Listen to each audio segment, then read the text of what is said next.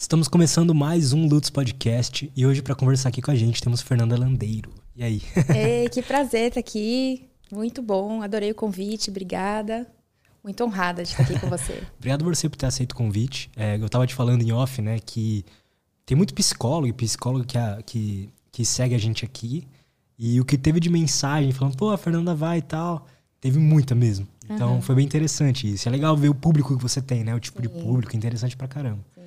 E antes eu vou pedir para você se apresentar pra gente, uhum. pra gente conhecer melhor o seu trabalho. Deixa eu só dar um recado pra galera, tá que é o seguinte.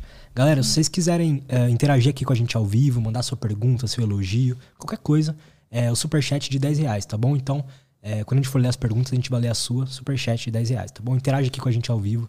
E é isso, mande sua pergunta pra Fernanda, pra mim, enfim. Fernanda, então se apresenta um pouco aí pra gente, fala um pouco qual é o seu trabalho, qual é a sua linha, enfim. Então, para quem não me conhece, eu sou Fernanda Landeiro, eu sou psicóloga, tenho um doutorado pela Universidade Federal da Bahia, uh, tenho formação uh, pelo Beck Institute e pela Oxford University em eh, terapia cognitivo-comportamental.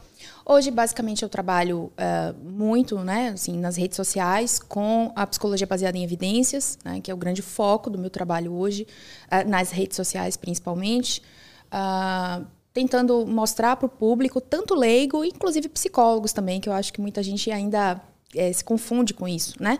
Tentando separar um pouco o que é pseudociência, o que é ciência, uh, tentando é, o que é não ciência também, né? Que muita gente é, fica confuso, não entende bem, enfim. Então, tem um canal no YouTube, tem um Instagram, que é onde a maioria das pessoas me acompanha mesmo. E é isso, né? Tenho meus cursos, é, atendo também, né? Sou psicóloga clínica ainda. Hoje eu atendo só online. Uh, tive consultório por muitos anos, né? mas, é, enfim, eu tenho uma filha também de 10 anos, a Betina, que me acompanha sabe bastante sobre ela também. E o, o, o, atendimento online acabou sendo uma forma né, de eu conseguir estar mais próxima dela também e, e conseguir dar uh, mais atenção também para os meus projetos uh, na internet. Então, enfim, conciliou tudo. Né, e aí eu fiz um espaço na minha casa é, adaptado para isso, com isolamento e tal. Então ficou bem, bem organizado. Hoje a terapia não necessariamente precisa ser presencial, uhum. né? É, eu acho que ainda existe uma demanda presencial, sabe? Eu, eu é, não acho assim que o, eu acho que o online veio para ficar, né? A gente teve a pandemia que acabou precipitando isso. Eu não acho que a gente vai retroceder no online, mas eu também acho que existe uma demanda, sabe, para o presencial. Uh, eu acho que tem pessoas que gostam, né? Verdade. É, eu acho também que com a, a, esse processo de afastamento e, e, do total digital que a gente teve com a pandemia, tem algumas pessoas que estão buscando um pouco isso, né? Eu confesso que eu mesma tô com saudade, sabe? Eu tô com saudade de, de aula presencial, de ver, tanto que eu vou ter um evento presencial, né, em Salvador agora em dezembro, para em novembro, os meus alunos. E provavelmente em janeiro aqui em São Paulo também, para os outros alunos daqui. Porque eu, de fato, estou com saudade, né? Assim, de encontrar as pessoas, sabe? De olhar no olho das pessoas. Então, é, esse convite aqui para o podcast também foi, foi bacana para poder, né? A gente é, se aproximar um pouco, enfim. Então, eu acho que assim, o online veio para ficar, mas eu acho que o presencial vai sempre ter um espaço, sabe? É, eu, eu, sinto aqui no podcast, pelo menos, que a conexão é outra. Se a gente fosse fazer uma live, por exemplo. Uhum. eu, lá da minha é, casa e você aqui, né? É, é também acho. É muito diferente, assim. Uma é. conversa aqui é muito é, diferente. É muito diferente, é. Mas eu acho ainda que, assim, o, o, online, ele facilita muito a vida, né? Facilita muito porque, primeiro, você pode escolher um, um psicólogo de qualquer lugar. Então, você não se limita ali à sua cidade. E o paciente é a mesma coisa, né? Você, é, enquanto é, paciente, você pode escolher, né? E, e, você, enquanto profissional, também tem a, a, o mundo todo, né? Como, como demanda, assim. Você não se limita. Pessoas que moram em cidades pequenas, por exemplo, que era uma dificuldade muito grande, né? Para quem trabalha com psicologia clínica. Então, hoje, essa dificuldade, né, basicamente não existe mais. A gente não tem mais essa fronteira, né? Então eu acho que isso é muito bom, assim, isso, isso ampliou muito o trabalho do psicólogo, né? Eu converso com profissionais de outras áreas, uh, médicos, por exemplo, que a medicina é, telemedicina, né, a teleconsulta é liberada, mas assim, tem especialidades que é impossível, Sim. né? Como que você vai fazer uma teleconsulta em dermatologia? Né? Como que a dermatologista vai olhar a sua pele? Se tiver um procedimento para fazer, como que ela vai fazer? Entendeu?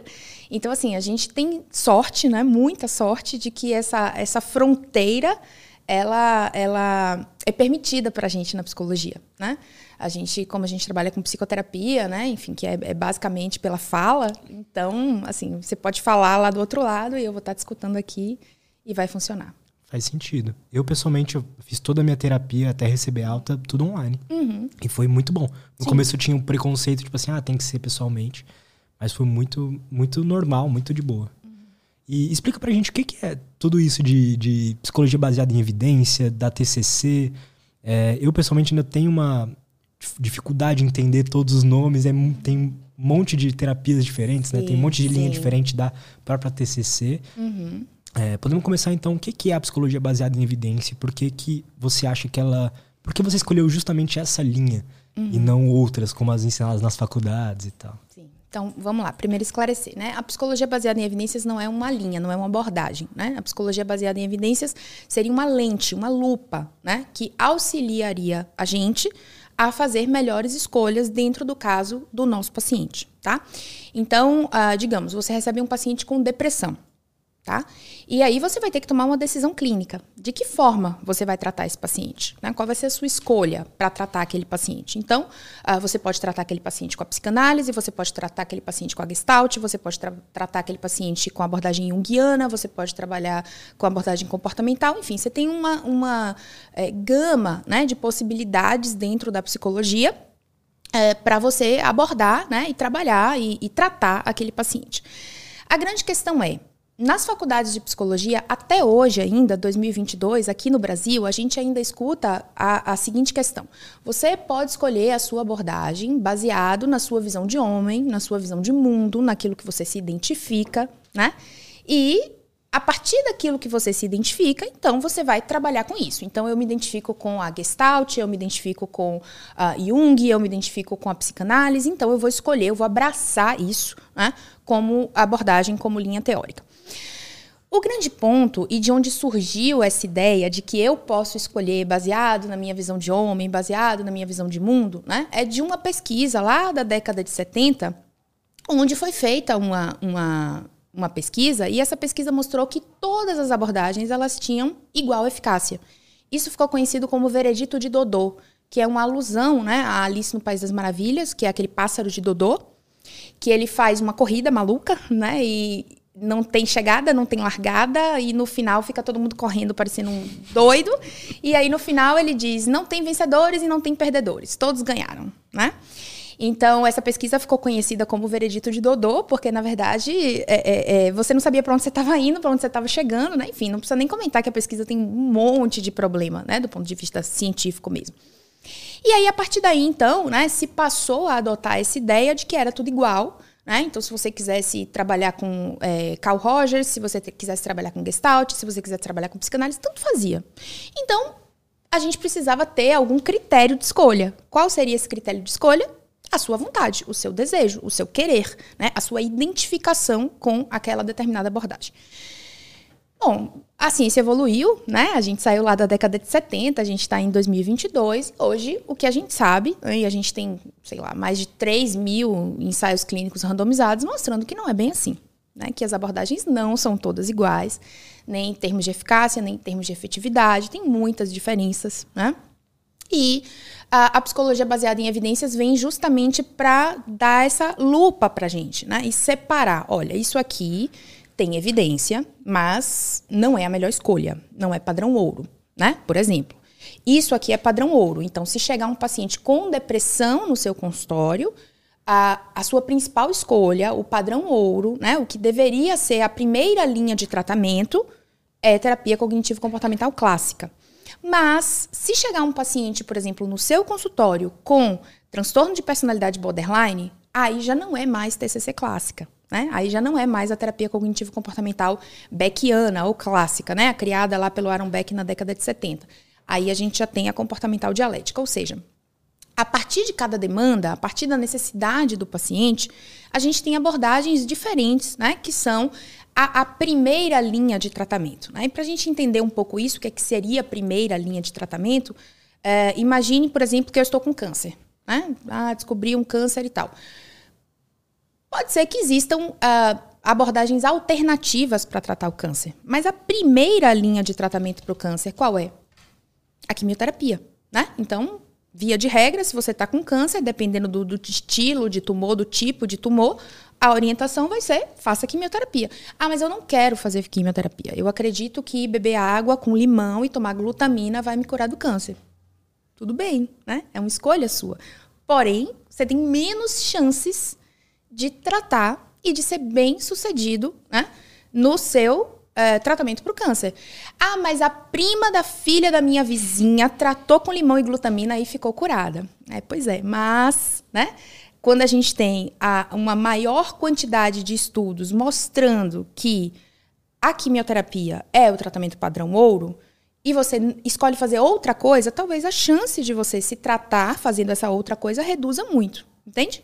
Então, é a mesma coisa, por exemplo, se a gente tem um paciente deprimido. Esse paciente com um transtorno depressivo, ele decide se tratar com psicanálise, por exemplo. Pode ser que ele melhore da depressão? Pode ser que sim. Mas qual é a maior probabilidade? Porque quando a gente fala em ciência, a gente sempre fala de probabilidade, a gente nunca fala de certeza, né? Então, qual que é a maior probabilidade daquele paciente melhorar da depressão? É se ele fizer terapia cognitivo comportamental. Tá? Então, isso já é muito claro hoje na literatura, que as abordagens não são todas iguais, que não tanto faz, né? E que você não deveria, pelo menos, escolher a sua abordagem baseado na sua visão de homem e na sua visão de mundo, porque a terapia não é para você. A terapia é para o seu paciente, né? Então imagina que você é oncologista, mas você gosta de glutamina com limão. Mas aí você vai matar todos os pacientes porque você gosta de tratar todo mundo com glutamina e limão? É justo? Entende? É quase que algo assim. Moral do profissional seguir então, baseado em evidência. Né? Passa por uma questão ética, né? Inclusive, isso está no nosso código de ética, né? Que você vai uh, tratar o seu paciente, né? Você vai utilizar com o seu paciente abordagens que tenham respaldo científico, né? Mas aí a grande questão é a ciência é mal compreendida, eu acho. Né? Então, assim, muitas vezes o que as pessoas entendem por ciência, o próprio Conselho Federal de Psicologia entende por ciência, não é bem, né?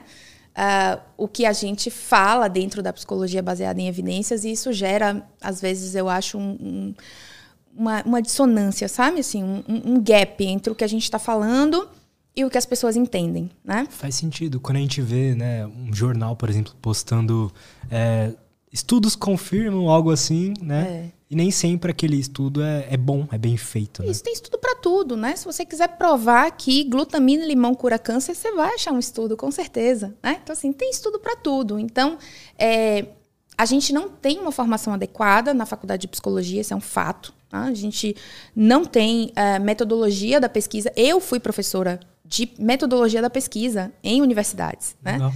E a ementa, que é aquilo que o MEC passa para a universidade, que você, enquanto professor, é obrigado a dar, a ementa da psicologia, né, da, da metodologia da pesquisa em psicologia, é regras da ABNT. Você passa um semestre aprendendo tab, espaçamento 1,5, Arial, Times, é, né? Então, sim, sabe? Como citar no final, quer dizer, uma coisa que você não vai usar. Não vai usar. E a gente teria esse seis meses ou cinco meses né, de, de aprendizado ali, onde a gente podia entender o que é ciência, o que é pseudociência. Fazer essa discussão dentro da psicologia, né, que eu acho que é tão importante. assim.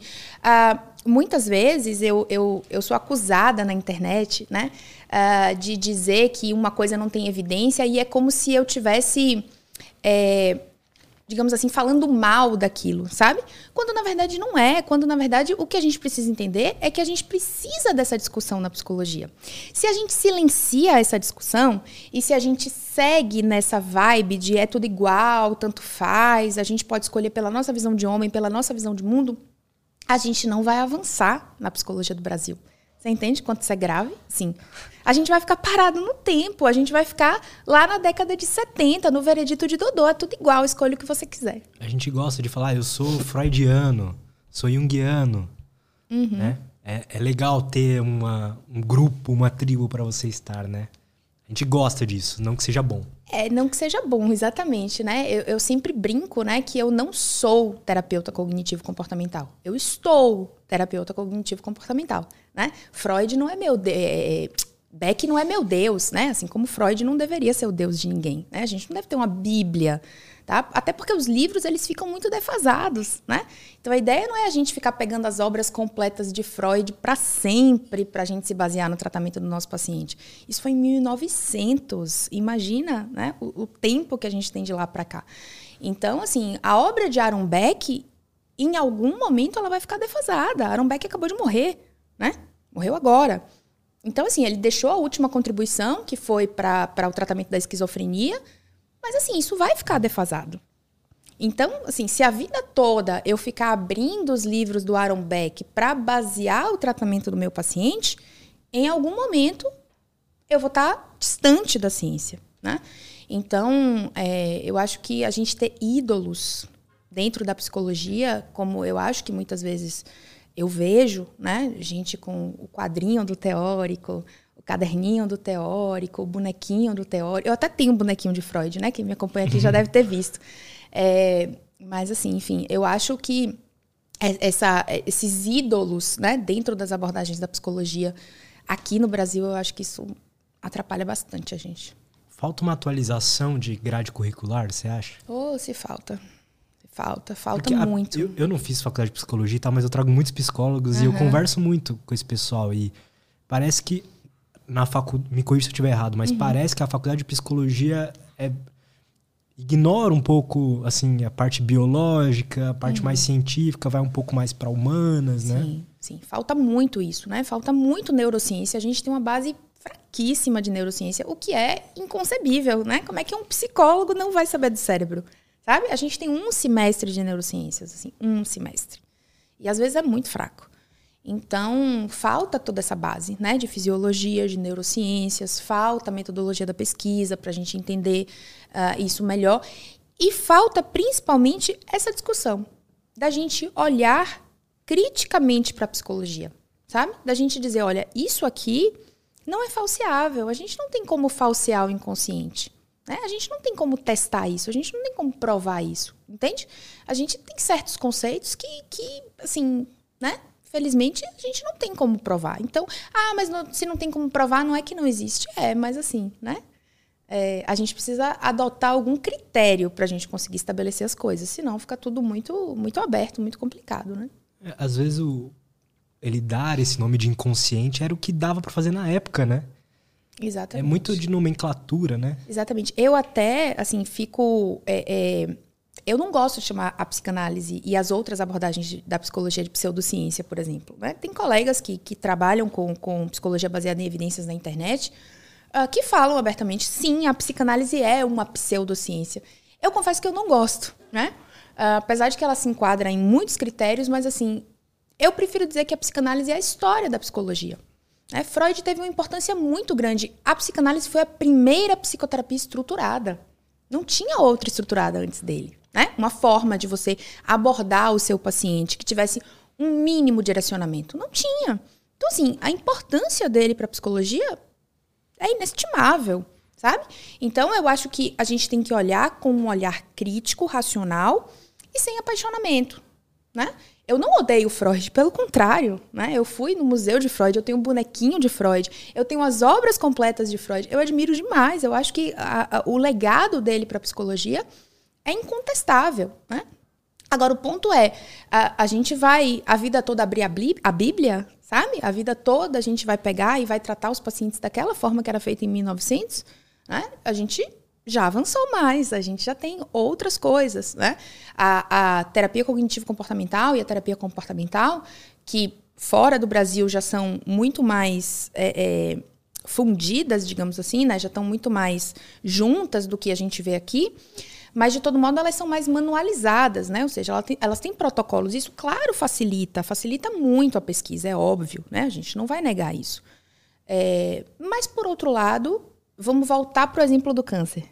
Você prefere se tratar por uma coisa que tem a probabilidade maior de dar certo ou por uma coisa que é um estudo experimental? Você vai tentar, você vai ver se de repente funciona. Né?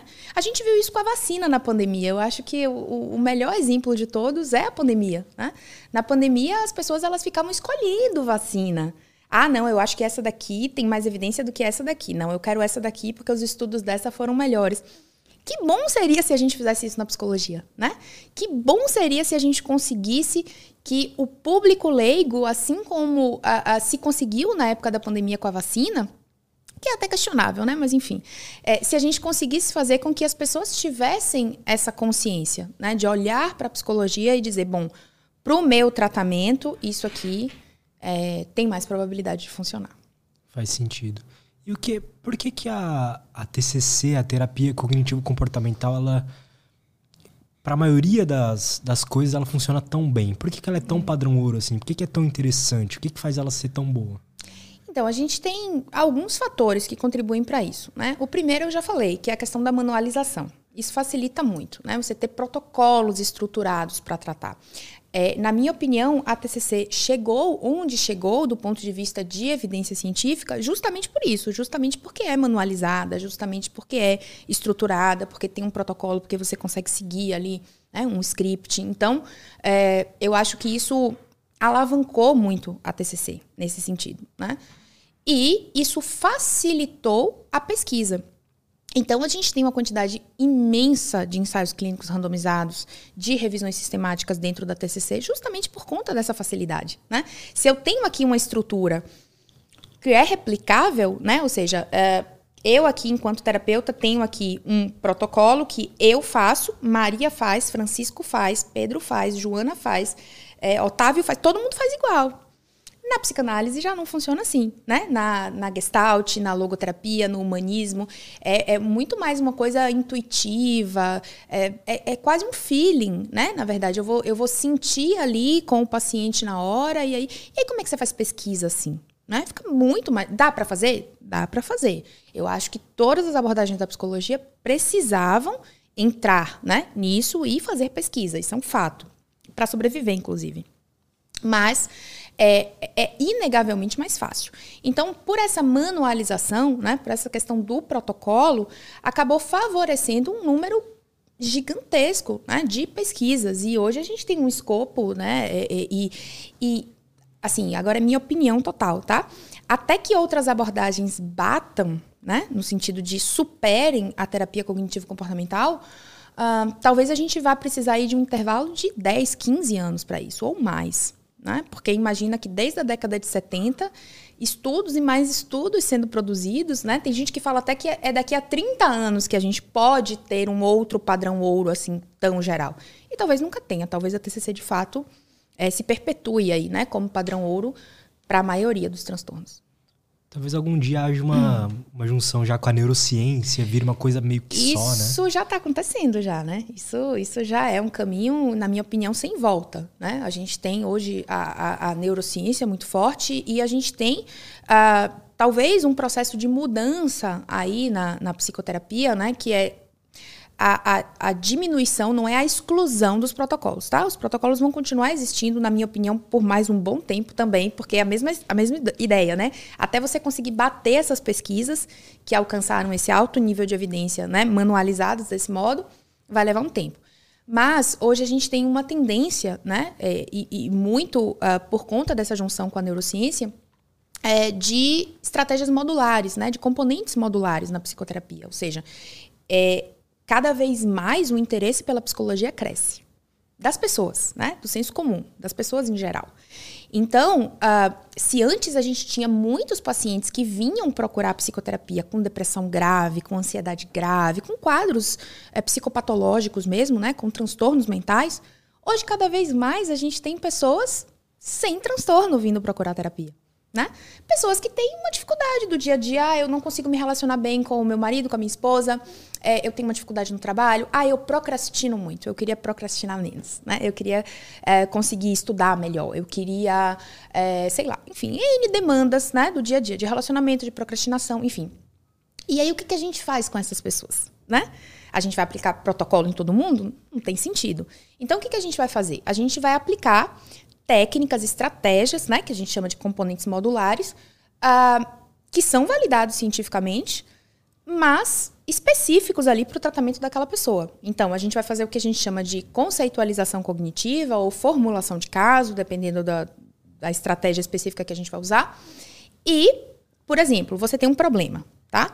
Ah, eu tenho um problema aqui de relacionamento aqui na, na minha empresa, né? Tem umas pessoas que eu não consigo me relacionar bem, não estou conseguindo resolver esse problema. Então, eu vou procurar um psicólogo da TCC para resolver esse problema. Então, chegando lá, você vai passar, né? Qual é a sua dificuldade e, de repente, o psicólogo vai te dizer, olha, é, nesse caso aqui, a gente vai aplicar uma técnica de resolução de problemas. Tá? Qual é o seu problema? A gente vai identificar as possíveis soluções. A partir daí, a gente vai identificar a melhor estratégia para resolver o seu problema e pensar nas consequências, né? Então, tem passos. E essas técnicas que a gente tem dentro da TCC para auxiliar nesses problemas gerais, elas também têm evidências isoladamente, entende? Então esses componentes modulares, eles vêm sendo quebrados, eles vêm sendo estudados, né? dentro da própria TCC, é, e inclusive a própria estrutura da sessão da terapia cognitiva, que é bem é, é, estruturada, né, para é, fazer uma redundância, que é bem fechadinha. Isso tem sido estudado também. Então, até o momento, a gente tem o seguinte: a agenda a gente faz, mas assim, até o momento ela não se mostrou ultra necessária. Ajuda o paciente, organiza, né? O, próprio terapeuta consegue ter uma organização melhor do tempo, mas parece que é mais para isso. Mas assim, pro tratamento em si, não, não tem grandes finalidades fazer agenda com o paciente ou não fazer agenda. Agora, por exemplo, a tarefa de casa, né? Que a gente chamava antes tarefa de casa, hoje chama plano de ação. Isso aí é um dos componentes mais importantes da terapia cognitiva. E é imprescindível, né? Isso auxilia o paciente a, a é, saltar no tratamento. Então, se ele não fizer. Eu senti isso comigo, uhum. comigo mesmo. Aquelas. Na diário, sua terapia pessoal. Sim. Uhum. Diário de pensamento, assim, isso, analisar no dia a dia, quando eu vinha, percebia, né? Eu tinha um problema de, de raiva, assim, sabe? Sim. Comigo mesmo. Uhum. E aí, quando vinha e eu percebia que pensamento que gerou, que situação que gerou tal pensamento, e depois é, analisava aquele pensamento, se aquele pensamento fazia sentido ou não. Sim. Com o tempo, eu, tinha, eu literalmente escrevi aquilo, né? Isso. Mas com o tempo aquilo ficou automático, né? automático, né? É muito legal isso. Isso. Essa é a ideia, né? A ideia é que você consiga automatizar isso e com o tempo você não vai mais precisar escrever. Mas por um tempo você vai precisar escrever, né? É igual aprender a dirigir. Quando a gente está aprendendo a dirigir, a gente não faz mais nada, né? Fica ali tenso, travado no volante, você não consegue ouvir uma música, você não consegue conversar com quem está do lado, não consegue fazer nada. Com o tempo, aquilo vai ficando mais automático, passar marcha, freio, embreagem, não, vai ficando mais automático, você vai conseguindo, né, fazer outras coisas, vai conseguindo ouvir uma música, conversar aqui com quem está no carona, às vezes até relaxar demais, pegar o celular, né? Bater o carro. É, enfim. Mas a ideia é essa, né? Então, assim, a, a tarefa de casa. Uh, os estudos têm apontado, né, de que é um componente fundamental dentro da terapia, assim, que é o, o terapeuta ele não pode é, é, prescindir disso, sabe? Ele não pode tipo, ah, não, deixa para lá, não precisa. Meu paciente não quer fazer, ah, então tudo bem, né? Não, meu paciente não quer fazer, eu preciso explicar para ele por que, que ele precisa fazer, porque o nosso comportamento ele é motivado por reforço e consequência. Então, ou eu faço alguma coisa porque eu sou reforçada imediatamente né? Por exemplo, a gente come porque é gostoso, porque você tem um reforço imediato do prazer de comer. Agora, por que, que a gente escova o dente, por exemplo? Por que, que é tão automático para a gente escovar o dente? Porque em algum momento da vida a gente entendeu qual é a consequência de não escovar o dente. É ficar banguela. E ficar banguela é uma consequência terrível demais. Então a gente passa a fazer. Mas quando a gente é criança, a mãe da gente tem que ficar perturbando, né? Vai escovar o dente, já escovou o dente, escova o dente, vai escovar o dente. Escovou não, volte, escove melhor. Eu não vi a torneira, eu faço isso com minha filha, né? Escovou o dente, filha? Aham. Uhum. Não, não escovou não. A torneira ficou ligada três segundos, não é possível. Volte lá e escove de novo, né? Em algum momento, ela vai se dar conta da consequência de não escovar o dente. Aí ela vai passar a fazer automaticamente. Mas ela né? vai ter uma cárie que vai fazer ela sentir uma dor absurda. é, ou até não, mas assim, ela vai entender, né? Tipo assim, poxa, se eu não escovo, eu vou ter cárie. Se eu tiver cárie, eu posso perder meu dente. E se eu perder meu dente, né? Meio que complicou. Então, assim, vou passar a escovar. Tá? Então, o nosso comportamento é motivado por isso. É motivado ou por um reforço imediato que a gente tem, né? Ali do comportamento, um, uma gratificação imediata. Ou então, quando a gente entende a consequência.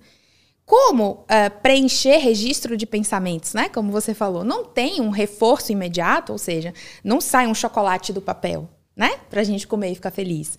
É, não, não, não tem nada de reforçador ali imediatamente. É só chato, chato, chato. Ah, vou anotar aqui meu pensamento. Nossa, que chato. Né? Mas a gente precisa entender qual é a consequência de não fazer. Ou a consequência de fazer, nesse caso. Né? A consequência de fazer é: eu vou ficar menos tempo em terapia, eu vou melhorar mais rápido, né? eu vou ter uma resposta melhor para isso aqui, então eu vou fazer.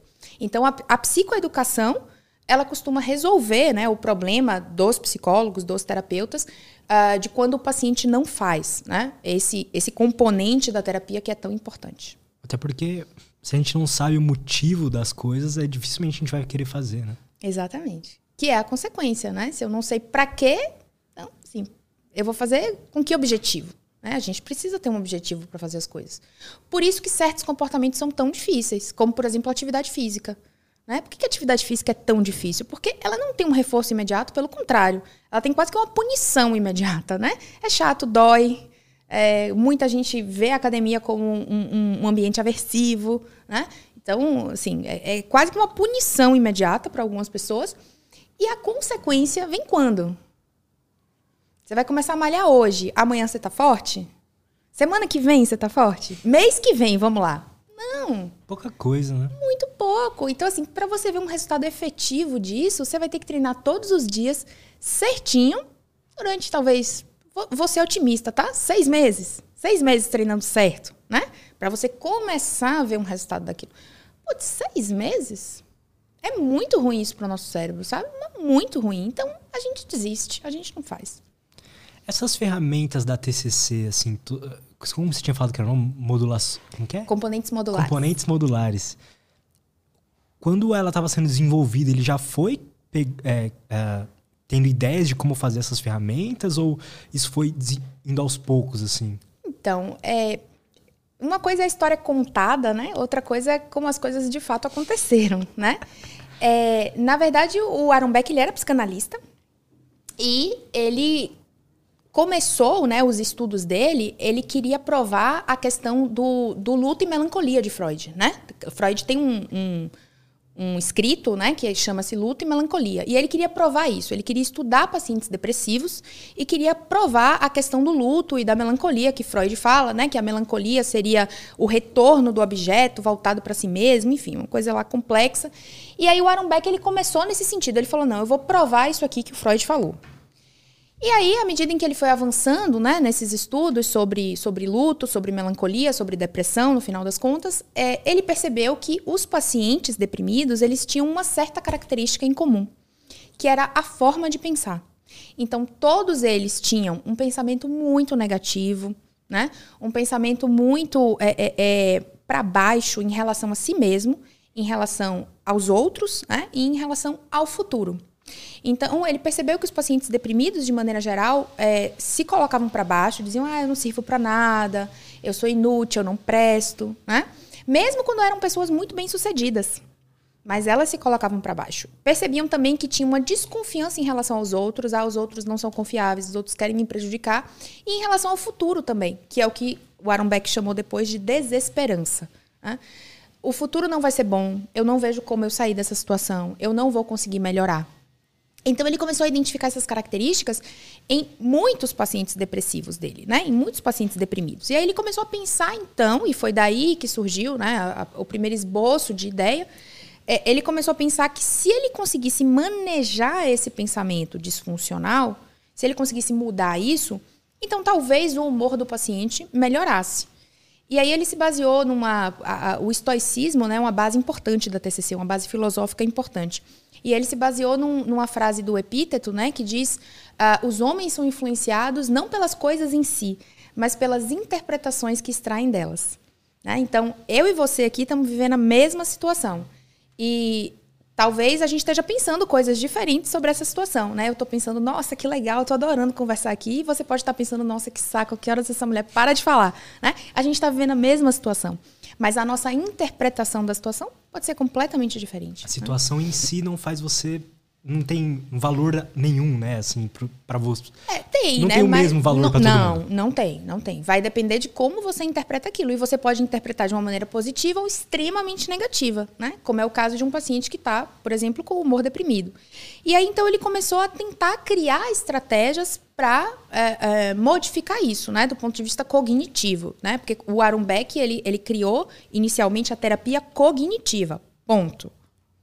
Aí outros pesquisadores vieram, começaram a estudar e começaram a perceber que, de repente, se a gente agregasse técnicas comportamentais a essas estratégias cognitivas que o Aaron Beck é, é, criou, né? Então, talvez a gente potencializasse. E aí eu acho que é onde eu respondo melhor sua pergunta, assim. Eu acho que foi já nessa, nessa segunda fase, vou chamar assim, da TCC, né? Quando o comportamental entrou junto com o cognitivo, que a galera começou a pensar mais assim, sabe? Hum, ó, essa estratégia aqui funciona muito bem, já tem evidência lá que funciona, já tem estudos mostrando aqui, por exemplo, que a exposição para fobia específica, né, para pessoas que têm medo de elevador, para pessoas que têm me muito medo, fobia de barata, né? A gente já sabe que a exposição funciona. Então, assim, ao invés da gente tratar uma fobia específica só com pensamentos e crenças, por que, que a gente não pega isso e agrega? Então, eu acho que foi nesse sentido que, que a, a pesquisa foi auxiliando a TCC a se desenvolver. Mas eu acho que no Isso é início legal, lá, não, não tinha, eu, eu acho, né? Não sei. Infelizmente, não tive a, eu até tive a chance de assistir algumas aulas do Aaron Beck, mas nunca tive a chance de conversar com ele, né? Mas eu, eu sempre acho que a história contada é diferente da história vivida, né? Então, eu imagino que lá no inicião, ele estava ali, né? Enfim, tentando fazer as coisas, mas não tão preocupado em vou tornar a minha, que ele nem sabia que ia ser uma abordagem, né? Vou tornar isso aqui padrão ouro para hum, acho que não. Acho que ele foi fazendo, né? Nossa, é muito louco como a galera do estoicismo lá atrás já tinha alguma noção de como que funcionava uma emoção, né? Fantástico, né? Doideira isso, Uhum. né? E sem, sem recurso, né, nenhum, assim. É, fantástico. Dito isso, então, é, o que o que, que exatamente significa o cognitivo e o comportamental no nome da TCC? O, por- Uhum. o que, que exatamente significa isso? Então, o cognitivo diz respeito ao pensamento, às crenças. Né? Essa é uma crítica, inclusive, que a TCC recebe, porque, assim, o que é a crença, na verdade? Localiza a crença aqui no cérebro para mim, né? Se a gente for, assim, nesse... É, é- é uma metáfora, na realidade, né? É, então, assim, o cognitivo diz respeito à, à sua cognição, aos seus pensamentos, à sua forma de pensar. Né? E o comportamental diz respeito ao seu comportamento, né? aquilo que é observável, aquilo que eu consigo ver. Então, eu consigo ver que você está com a mão no queixo. Mas para eu saber o seu pensamento, eu preciso que você me fale. Né? Isso é possível, óbvio. Né? A gente não está trabalhando com uma entidade que não possa ser mensurável. É uma entidade mensurável. Eu só preciso que o paciente anote, me fale, né? Então eu posso perguntar para você o que, que está passando pela sua cabeça agora. E aí você vai me dizer. Né? E aí a gente vai poder trabalhar em cima disso.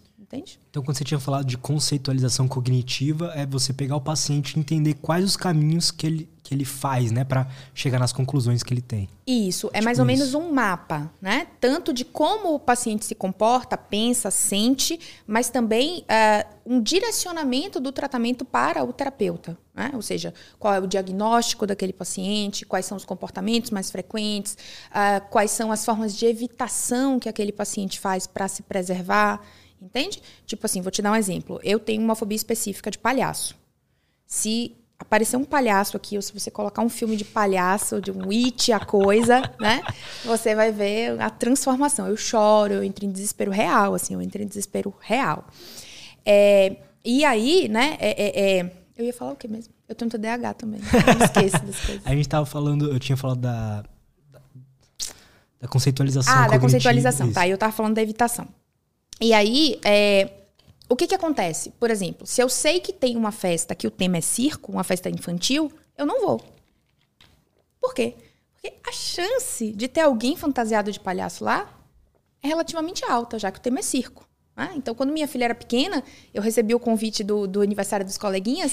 Se o tema fosse circo, eu dava uma desculpa, dizia, olha, não vamos poder ir, nananã e tal. Ou então eu mandava ela com alguém, né? Com alguma mãe conhecida, ou com a minha mãe, ou com meu pai, enfim.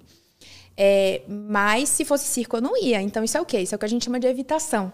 Eu estou evitando uma situação que é desconfortável para mim, que é aversiva para mim, porque eu não quero entrar em contato com a minha ideia, com o meu pensamento, com a minha crença de que eu sou incapaz de lidar com aquilo. Enquanto a gente está falando de uma fobia, por exemplo, né, de palhaço, ok, isso hum, não é nem que atrapalha pouco minha vida, é que não atrapalha minha vida. Né? Eu não vou no circo, ok. Qual o prejuízo que me traz não ir no circo? Nenhum. Agora, imagina um indivíduo que tem fobia social, né? que tem ansiedade social que é uma pessoa que tem dificuldade uh, de se apresentar, de falar em público, de estar em situações sociais com outras pessoas, né? Se não for um pequeno grupo ali muito restrito, se esse grupo se ampliar um pouco, a pessoa já não quer ir. Aí imagina o prejuízo que isso traz, né? É, profissionalmente, a pessoa não consegue apresentar um trabalho, não consegue ir num podcast, não consegue é, ir num congresso. Né? É, socialmente, ela está sempre restrito a um pequeno grupo ali, às vezes só o núcleo familiar mesmo, quem mora na casa, né? em casos mais, mais graves, assim. Então, aí essa evitação já traz um prejuízo muito grande. Então, a gente precisa identificar esses, essas questões do paciente, né? E a gente faz isso através dessa formulação de caso. Entendi. Então a evitação não necessariamente ela é ruim, depend, depende do que, que ela está evitando. É, nenhum comportamento, nenhum pensamento é ruim em si. Tudo a gente vai ter que avaliar dentro do contexto, sabe? Então, assim, você não ir para algum lugar é ruim? É, depende, que lugar, com quem, né? Pode ser ótimo, inclusive, né? Se aquele lugar, digamos, é um lugar que todo mundo vai usar droga, vai beber, vai ficar... Talvez seja bom você evitar ir, né? Você está se protegendo. Então, assim, a, é, a gente vai para um lugar onde tem leões e não tem nenhuma proteção e a gente vai ficar lá exposto ao leão, aos, aos leões. Vamos? Não, obrigada. Eu vou evitar. Então, assim, a evitação em si não é ruim nem boa. Depende, né? Tudo depende, na realidade, de basicamente três coisas: frequência, intensidade e o que a gente chama de prejuízo clinicamente significativo, que é o quanto isso atrapalha a sua vida, o quanto te prejudica, o quanto traz implicações negativas para você. Então, a ansiedade social atrapalha a vida da pessoa muito. Né? Por quê? Porque ela evita coisas que ela precisava ir, que seriam importantes para a vida dela. Né? Como, por exemplo, ir a um congresso, apresentar um trabalho, é, apresentar na empresa o, o, relatório que ia dar uma projeção para essa pessoa e essa pessoa de repente poderia ser promovida de cargo, né? E aí ela diz: "Não, eu não vou apresentar não. Apresenta você para mim". E aí quem é promovido é você, mas quem fez o relatório fui eu, né? Mas quem apresentou foi você, então quem levou a, a, o louro da vitória foi você, você foi promovido, né? Então assim, isso atrapalha muito a vida da pessoa. Então, um comportamento, um pensamento, uma, uma, uma cognição, uma emoção em si, ela não é boa nem ruim. A gente vai ter que, por isso vem a formulação de caso, né? A gente vai ter que avaliar dentro daquela situação específica, no contexto do paciente, uh, dentro daquele quadro ali. Essa evitação tá, tá te ajudando ou tá te atrapalhando? Então é isso. Muito interessante isso. E como que você tinha falado do estoicismo, né? Eu, uhum. eu tenho um canal sobre estoicismo e aí eu tinha um vídeo específico que eu queria. Eu sabia pouca coisa sobre, sobre a TCC e tal, e eu queria é, trazer, né? Dar o exemplo de que a TCC é uma uhum. terapia padrão ouro e tal, e que bebeu da fonte do estoicismo. E aí eu fui ler o livro da, da Judith Beck lá. Uhum. E. O que eu achei mais interessante, assim, que talvez o que. Eu lembro que na minha terapia foi o que mais me ajudou foi entender como é que como é que as emoções são geradas ali no momento, sabe? Uhum. Que não necessariamente uma emoção ela é, é, um pensamento, desculpa, ele é verdadeiro ou não. Sim. E isso mudou muito minha vida, assim, de entender que, pô, nem sempre tudo que eu tô pensando é real. É, e entender isso era, é muito engraçado, porque às vezes eu ficava, por exemplo, com raiva de alguma situação específica. Depois que eu analisava aquilo e percebia que o pensamento não era real, uhum. não fazia sentido, a raiva simplesmente diminuía. Exatamente. Então, entender isso foi muito foda. Eu falei, caramba, isso aqui é muito absurdo. Então, explica pra gente, assim, como é que, como é que as emoções são geradas? E aí, é, uma pessoa que percebe que ela tá vivendo muitas emoções negativas na, na vida dela, sabe? Pô, uhum. um dia eu tô muito ansioso demais, tô passando muita raiva, ou tô muito triste. Ela tá vivendo muitas emoções negativas, assim. Sim. Como é que ela pode entender melhor esse sistema? Uhum.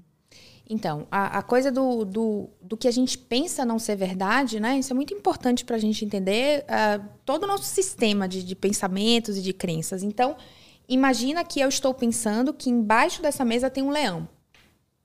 isso não materializa o leão aqui embaixo.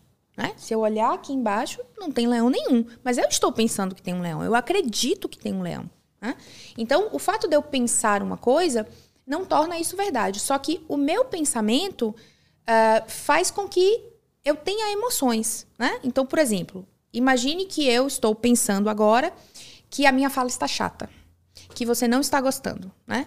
E aí eu começo a buscar no seu rosto coisas que confirmam o meu pensamento. E o pior, eu acho, né? Então, já, já aconteceu comigo eu, a, eu acho, certeza, certeza que eu, eu vou sair convencida de que você não gostou da minha fala, né? Então, olha, ele tá com a mão no queixo ele tá olhando assim. Quando a pessoa tá olhando assim é porque ela não tá gostando, né? Então a gente vai encontrando vieses, né, para confirmar aquilo que a gente pensa. E quanto mais eu olho para você e acho que você não tá gostando, mais nervosa, mais ansiosa eu vou ficando. E quanto mais ansiosa eu fico, mais eu me atrapalho na minha fala, óbvio. Né? Qualquer pessoa. Então, aí eu tô nervosa, e aí eu acho que você não tá gostando, e aí eu. É, é, o que é mesmo que eu tava falando? Ai, esqueci. É, a, e aí começa a falar coisa com coisa, né? E aí, de fato, vai ficar confuso e em algum momento você vai ver toda essa confusão e você vai dizer, ó, é, então é isso, muito obrigada, vamos encerrar por aqui e tal. E eu vou dizer, nossa, foi horrível, foi horrível, né? Então, enfim, a, a, a forma como eu penso vai acabar fazendo com que aquilo, de certa maneira, se confirme. Hum, caramba. Entende? Então, esse é, essa é a grande questão. Deu e, e eu sempre falo isso né, nas minhas aulas, para os meus pacientes, assim, você tá com um pensamento muito forte, isso está te gerando muita ansiedade, está te gerando muita raiva, está te gerando muito medo, pede cinco minutos. Entende? Se eu começar a pensar aqui que tá muito ruim e que eu tô muito perdida e que você não tá gostando e que as pessoas não estão gostando, eu te digo, você me consegue cinco minutos? Eu preciso beber uma água, eu, eu preciso ir ao banheiro. E aí eu vou no banheiro e aí eu posso reestruturar a minha forma de pensar. Né? E aí eu posso pensar da seguinte forma, para substituir esse pensamento de que está muito ruim e que ninguém está gostando. Pode ser até que ninguém tenha gostado até aqui. Pode ser até que até aqui eu não tenha ido bem, mas eu posso voltar lá agora e fazer melhor, né? Eu posso voltar lá e eu posso é, conseguir mostrar aquilo que eu sei para as pessoas e ajudar alguém que está lá do outro lado, enfim. Então, daí eu volto mais calma, mais tranquila, menos ansiosa. E aí, de fato, eu consigo me sair melhor. Entende? Então, assim, é, é, a dica basicamente é: não tem nenhuma situação que você não possa pedir cinco minutos para se acalmar. Não se mantenha ali naquele looping de pensamentos e raiva e medo e ansiedade. Peça cinco minutos. Vá no banheiro, lave o rosto, respire, né? Reestruture seu pensamento, tente pensar de uma outra forma e volte para a situação. Daí você volta diferente já. As emoções, então, elas são geradas pelos nossos pensamentos? Então, o Aaron Beck ele acreditava inicialmente que sim. Ele acreditava que um pensamento gerava uma emoção que gerava um comportamento. Depois ele mesmo reviu né, a sua teoria e falou: olha, as coisas didaticamente são assim, né? Didaticamente é muito legal a gente explicar isso assim. Você pensa uma coisa, por exemplo, esse exemplo que eu acabei de dar aqui. Eu pensei que não tá bom, que as pessoas não estão gostando. Aí eu fiquei ansiosa e o meu comportamento foi me atrapalhar mais ainda e realmente fazer com que não ficasse bom. Então, assim, didaticamente fica muito lindo, né? Mas na prática não é bem assim que acontece. E ele próprio é, reviu isso, né? E falou: olha, é, não é uma relação tão causal assim. Pode ser que você esteja com uma emoção, né? Por exemplo, ansiedade, digamos. Eu já cheguei aqui ansiosa, eu já cheguei aqui nervosa, esbaforida. Meu Uber quebrou no meio do caminho. Pois é, o Uber dela quebrou, gente. meu Uber quebrou no meio do caminho. E aí, lá no Uber, digamos, eu já pensei, nossa, tá dando tudo errado, vai dar tudo errado, né? E aí, eu já cheguei aqui muito ansiosa. E por estar muito ansiosa, eu comecei a me atrapalhar na fala. E aí, depois disso, né? Depois do meu, da minha emoção e do meu comportamento, então, eu comecei a pensar que estava muito ruim. Então, na verdade, é, não é assim, né? Não é, é tão didático assim. Um pensamento gera uma emoção, que gera um comportamento. Mas seria lindo se fosse, né? Porque para explicar é muito legal. Mas na prática, não. Na Mas prática. Entender dessa forma ajuda a gente, né? A... Ajuda, ajuda. Caramba. Até porque, assim, é, de maneira bem prática e objetiva, o que é mais fácil da gente manejar são os nossos pensamentos. Eu não tenho botão para ligar e desligar a emoção, sabe? Tipo, vou parar de ficar ansiosa agora. Desliguei aqui o botão da ansiedade. Ufa, tô tranquila. Não, não tem esse botão. Né? O que, que eu posso fazer para melhorar a minha ansiedade? Eu posso ter um determinado comportamento, que é respirar corretamente, e eu posso manejar o meu pensamento, que é tá tudo bem, tá tudo certo, né? Tô aqui num ambiente tranquilo, controlado, eu vou me acalmar, eu vou conseguir falar direito e vai dar tudo certo. E também se não der tudo certo também, né? Se eu Importa. falar umas besteiras, tipo assim, né? OK, não era bem o que eu queria, não era bem o que eu planejei, mas assim, morre quem? Né? Quem é que quem é que acaba tudo? Não. Depois eu vou lá para o meu público digo, olha, gente, naquele dia não estava legal, aconteceu uma série de coisas, né? Eu, eu é, meu Uber quebrou, enfim, eu vim direto do aeroporto e não estava bem, sei lá. E vou dar uma justificativa, ok, as pessoas vão compreender, né? E, e, e vão entender a situação e vida que segue, tudo bem também. Então, assim, pensar desse modo ajuda a gente a manejar a nossa emoção, né? O nosso sentimento, que a gente não tem como é, ligar e desligar. Né? Então, uh, essa, essa forma didática que o Aaron Beck é, criou inicialmente, né? ajuda, inclusive, a gente pensar dessa maneira. Se eu consigo reestruturar o meu pensamento, então a minha emoção é, tem um impacto ali também, sabe? Eu, eu, consigo diminuir a ansiedade a partir do momento que eu penso diferente. É, racionaliza a situação e eu senti muito isso, assim, a, as emoções literalmente baixando a intensidade uhum, na mesma hora. Exatamente. E você pensa assim, nas evidências que confirmam aquilo, nas evidências que não confirmam aquilo, né? Então, qual, qual que é a evidência que eu tenho que ninguém tá gostando? Nenhuma. Eu não tô vendo chat, né? Eu não tô vendo lá no chat se as pessoas estão dizendo, nossa, que porcaria, nossa, quem é essa doida que tá falando? Eu não tô, eu não tô lendo isso, eu não tô tendo acesso aqui ao chat. Então, neste momento, eu não tenho nenhuma evidência concreta que é, confirma o meu pensamento de que não tá bom. Né? E quais são as evidências que eu tenho de que talvez esteja bom? Ah, sei lá, já falei sobre esse assunto muitas vezes, é um assunto que eu domino, né? Eu sou professora disso há 450 anos, então, assim, né, tem uma chance de eu estar tá falando alguma coisa certa. Né? Então, assim, quando você vai para esse racional, né, para essa evidência que confirma, evidência que não confirma, a chance de eu falsear o meu pensamento, né? De eu dizer, ué, mas se eu não tenho nada que não confirma, se eu não estou tendo acesso ao chat, se ninguém me deu um feedback negativo, se eu, se eu não sei nada, né? então talvez não seja, né? Talvez o meu pensamento não seja tão verdadeiro assim quanto eu acho que ele é. E isso muda, isso muda muito. Pô, eu sinto muito isso. E como é que então pessoas diferentes, elas têm tipos de pensamentos diferentes de acordo com cada situação? Por que, que uma pessoa vai ter uma, um, um, pensamento X, outra vai ter o Y, e aquilo vai gerar. É, são as crenças dela? O que, que é isso? Nossa, a pergunta é bem interessante, assim. Na verdade, é um conjunto de fatores, né? É multifatorial. Por quê? Porque a gente tem questões genéticas que determinam o nosso comportamento, que determinam a nossa forma de pensar, que determinam as nossas crenças. Mas a gente Sério? tem. Aham. Uhum. Interessante. Mas a gente tem uma coisa que é fundamental que se chama ambiente o ambiente que você cresceu, né? O ambiente que você é, é, é, se formou ali, né? Que formou a sua personalidade. Então, imagina que você foi uma criança que sofreu bullying na escola, que os seus pais diziam para você que você não prestava para nada, que os seus professores diziam para você que você seria um completo inútil e é, arruinado na vida, né? E você cresceu escutando isso. Qual é a chance de você ser um adulto que acredita muito em você e no seu potencial?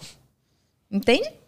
Aí, se você soma isso a umas questões genéticas que você já tem, né? A uns fatores é, é, de personalidade que, que são mais genéticos, como temperamento, por exemplo, né? Se você soma isso, é, se você na sua personalidade tem. A gente tem hoje um, uma teoria científica né, para personalidade, que é o que a gente chama de Big Five, né? Os cinco grandes fatores. Um desses fatores se chama neuroticismo. E o neuroticismo ele está diretamente associado com uma maior probabilidade de desenvolver psicopatologias, como, por exemplo, depressão, ansiedade, uh, pânico, ansiedade social, enfim.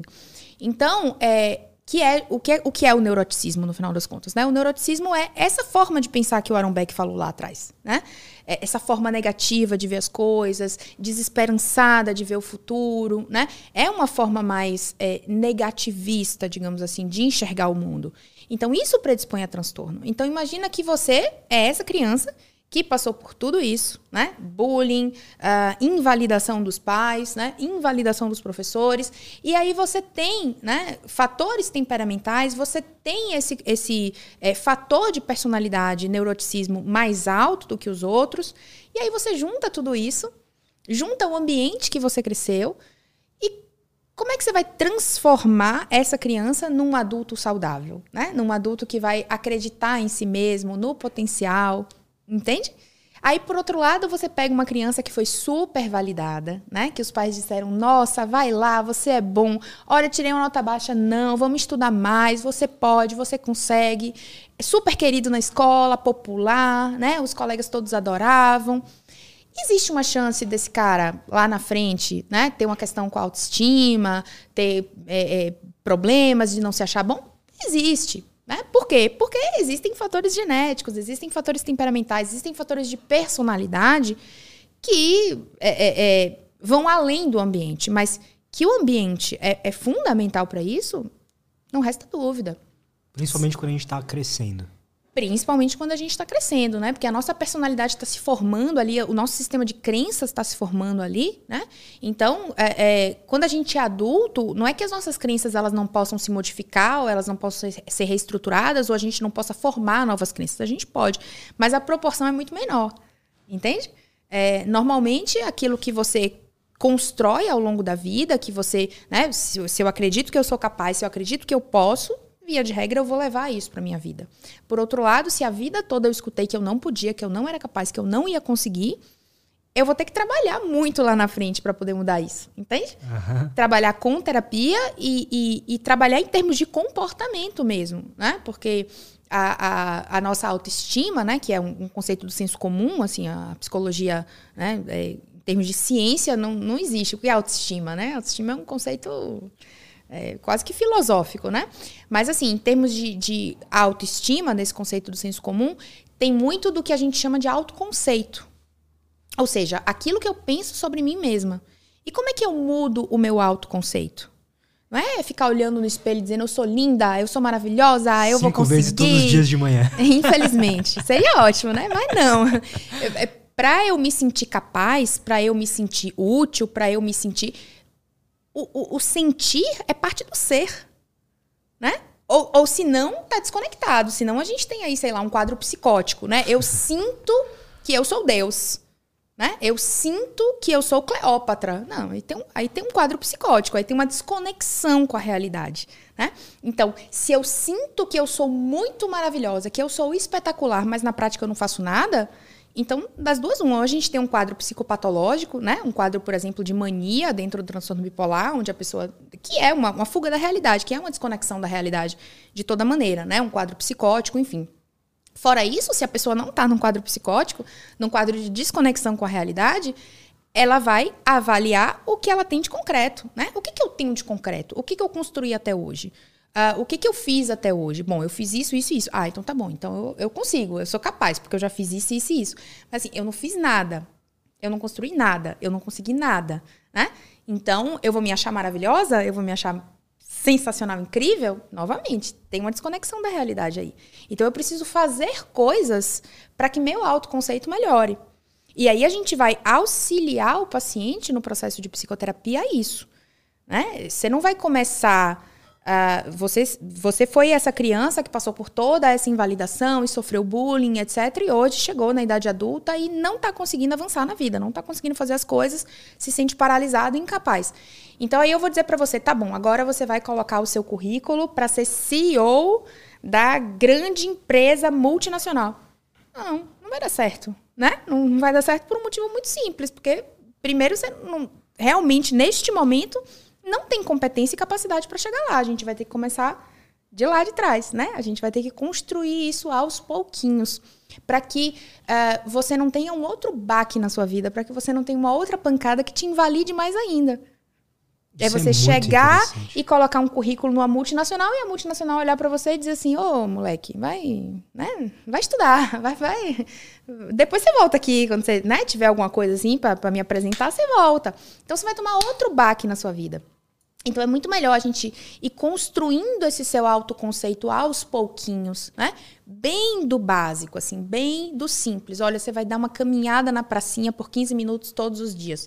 Para você conseguir fazer alguma coisa. Você vai ler uma página de um livro todos os dias, né? E se você lê uma página de um livro todos os dias, em 300 dias você lê um livro. Exemplo, né? Então, assim, começar bem aos pouquinhos mesmo para ir reconstruindo esse processo no paciente. Muito interessante isso, porque pode ser que às vezes a pessoa tem uma.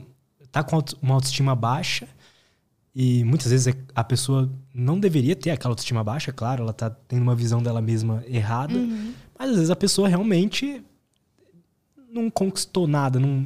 Assim, não. Posso ser polêmica agora? Uhum.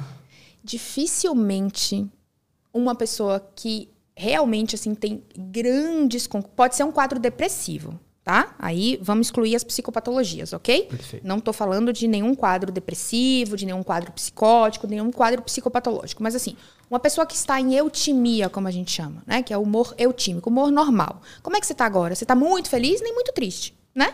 Uhum. Tipo, você, tá, você, se definiria como normal? Normal. Normal, não, não tá. Ah, meu Deus, que coisa maravilhosa. Eufórico, né? né? E nem tá tristíssimo, tá normal. Isso que a gente chama de normal é que tecnicamente a gente chama de eutimia. Então, uma pessoa que está em eutimia, né? Ela nem está eufórica, que é um quadro de mania, e nem está com humor deprimido, que é um quadro de depressão. Uh, dificilmente uma pessoa nesse estado de eutimia, ela vai ter imensos feitos na vida, né? E ela vai dizer assim: eu sou completamente inútil. Isso só acontece com humor deprimido. Quando o paciente está com, com humor rebaixado e aí ele não consegue enxergar esses grandes feitos que ele fez na vida. Né? Aí a gente vai estabilizar o humor dele e aí tudo bem. Aí fica tudo, né? Ele consegue enxergar de novo.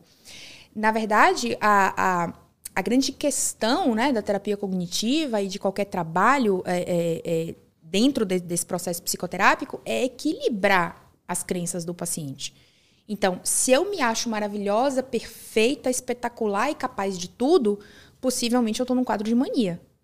Possivelmente eu, eu tô me superestimando, me avaliando mais para cima do que a realidade. Né? E se eu estou num quadro depressivo, eu estou me depreciando, ou seja, eu estou me colocando para baixo mais do que a realidade. Agora, se eu estou em eutimia, a grande maioria das pessoas, de fato, consegue enxergar a realidade. Né? Consegue dizer assim, olha, eu realmente não fiz muita coisa, né? Eu realmente não consegui. Eu tive muitas oportunidades na vida, mas assim, não soube aproveitar as oportunidades. Né? E hoje tenho 30, 40, 50 anos e tô aqui, né? Dependo do meu pai, da minha mãe, da minha mulher, do meu marido, é, enfim, não por escolha, né? Porque, enfim, tem pessoas que por escolha acabam, né, fazendo um casamento onde isso é ok, tá tudo acertado ali, não tem problema. Mas assim, não por escolha, mas por realmente não ter conseguido fazer aquilo que queria na vida, né? Então, é, para trazer uma polêmica, né, dificilmente uma pessoa em eutimia, que não esteja num quadro depressivo, e conquistou muitas coisas na vida, ela vai ter um autoconceito tão ruim. Entende? Interessante isso. É interessante isso, né? Porque eu imagino que tem muito livro de autoajuda e desenvolvimento pessoal e uhum. acho que talvez até linhas terapêuticas que vão tentar te colocar numa posição, às vezes, assim, para você se sentir bem, sabe? Meio que resolver o problema logo. Uhum. Não tem algo assim? É autoajuda, né? Principalmente. É, mas você sabe que é isso uma das coisas que eu mais gosto na TCC. É assim, é a, a racionalidade. Eu, pessoalmente, sou uma pessoa muito racional. E eu acho que você olhar para as coisas da forma como elas são, né? Eu acho que te dá um, uma outra visão das, da vida, das coisas. Então, assim, não é que você vai chegar para uma pessoa que realmente não construiu nada, realmente, né, tá com muitas dificuldades na vida, por N razões que sejam, inclusive de transtornos, né, mentais, inclusive questões psicopatológicas, e, e você vai dizer para ela, olha, se olha no espelho e diz que você é lindo, que você é maravilhoso, que você consegue, e sua vida vai mudar. Não, não vai, né? Não vai. É, então, assim, a TCC tem muito isso, né? É, é, eu olhar para as coisas como elas são. Eu estou aqui nesse lugar. De fato, eu não construí, mas não significa que daqui para frente eu não possa fazer. Entende? Não significa que daqui para frente eu não possa superar as minhas dificuldades e eu não consigo avançar. E é nesse sentido que a, a, a terapia vai te ajudar. Né? É, eu estou aqui, de fato eu não construí, não é passar a mão na cabeça, não é ser poliana, aquele, aquele livro antigo, né, da minha época de criança. E Poliana era uma menina que todas as desgraças do mundo aconteciam com ela, mas ela brincava de uma brincadeira que era o jogo do contente. Ela sempre achava uma coisa boa dentro da pior tragédia. Então, assim, terapia cognitiva não é jogo do contente da Poliana, entende? É você olhar para as coisas como elas são. Hoje tá ruim. Significa que vai ser ruim para sempre? Não. Quais são os passos que eu preciso dar para melhorar? Né? Então é bem objetivo assim. Eu tô aqui, eu quero chegar aqui. Como é que eu saio daqui para cá? Quais são os passos que eu preciso dar para chegar aqui? Entende? E aí o processo é construir esses passos, construir essa escadinha para o paciente chegar lá, sabe? Para ele conseguir alcançar aquilo que é o objetivo dele.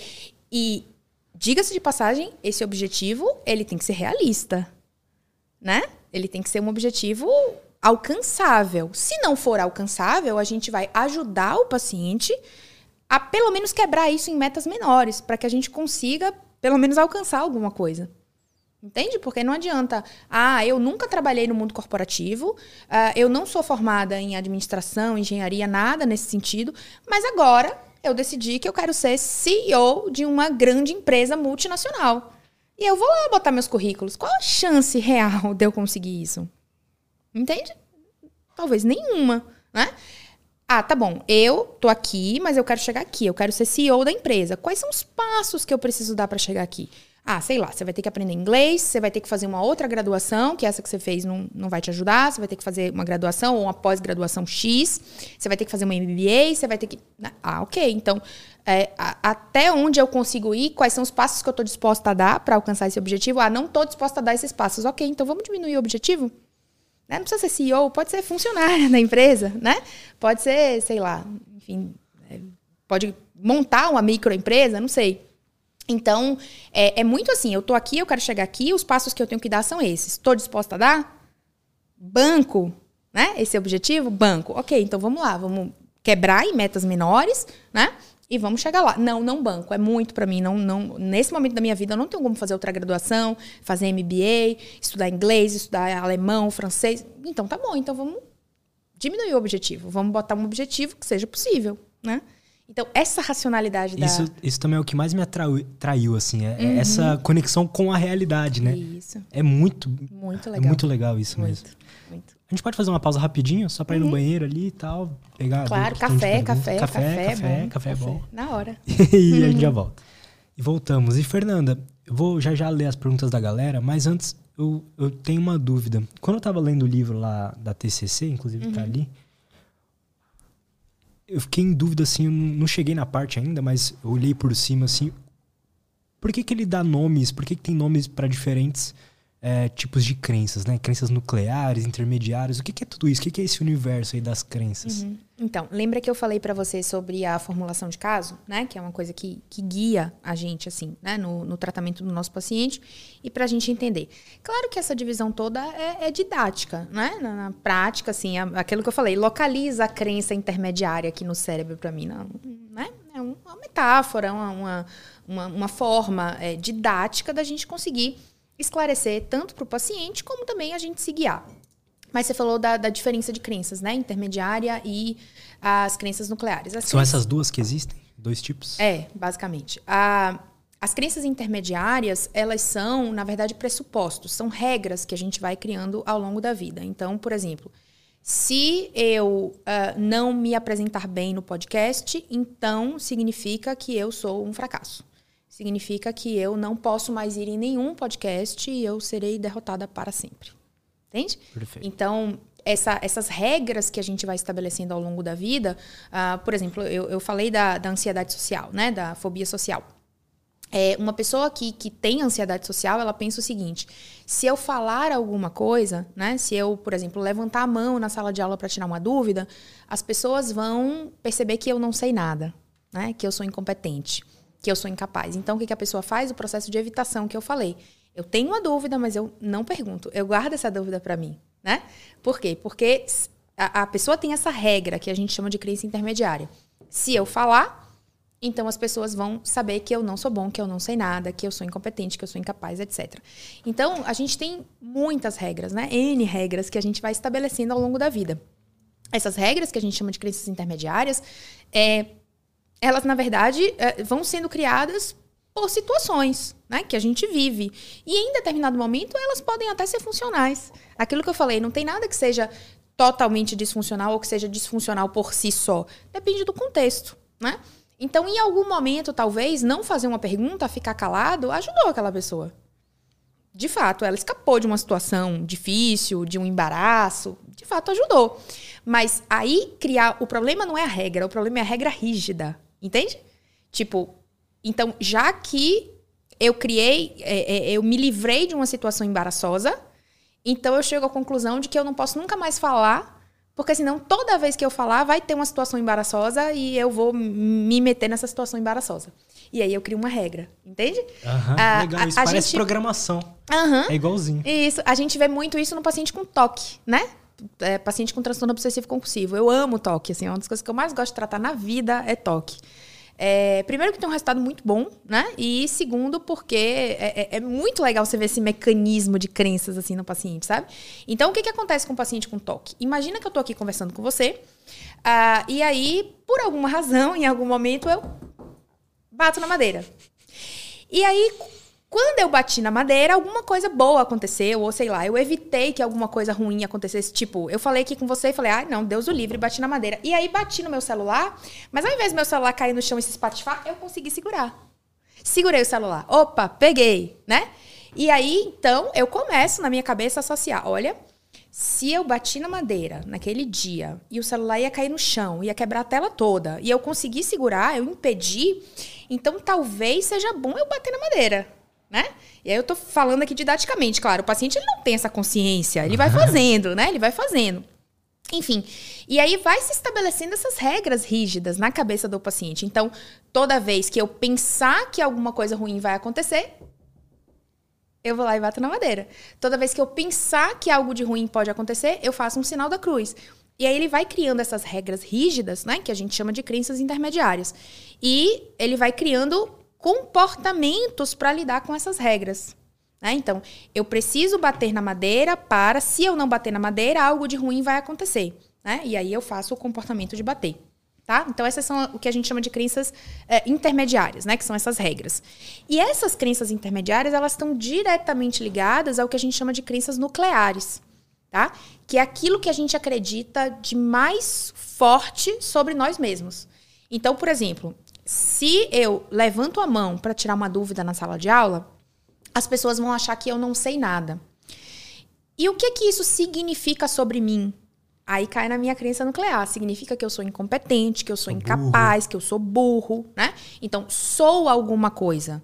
É a expressão da nossa crença nuclear.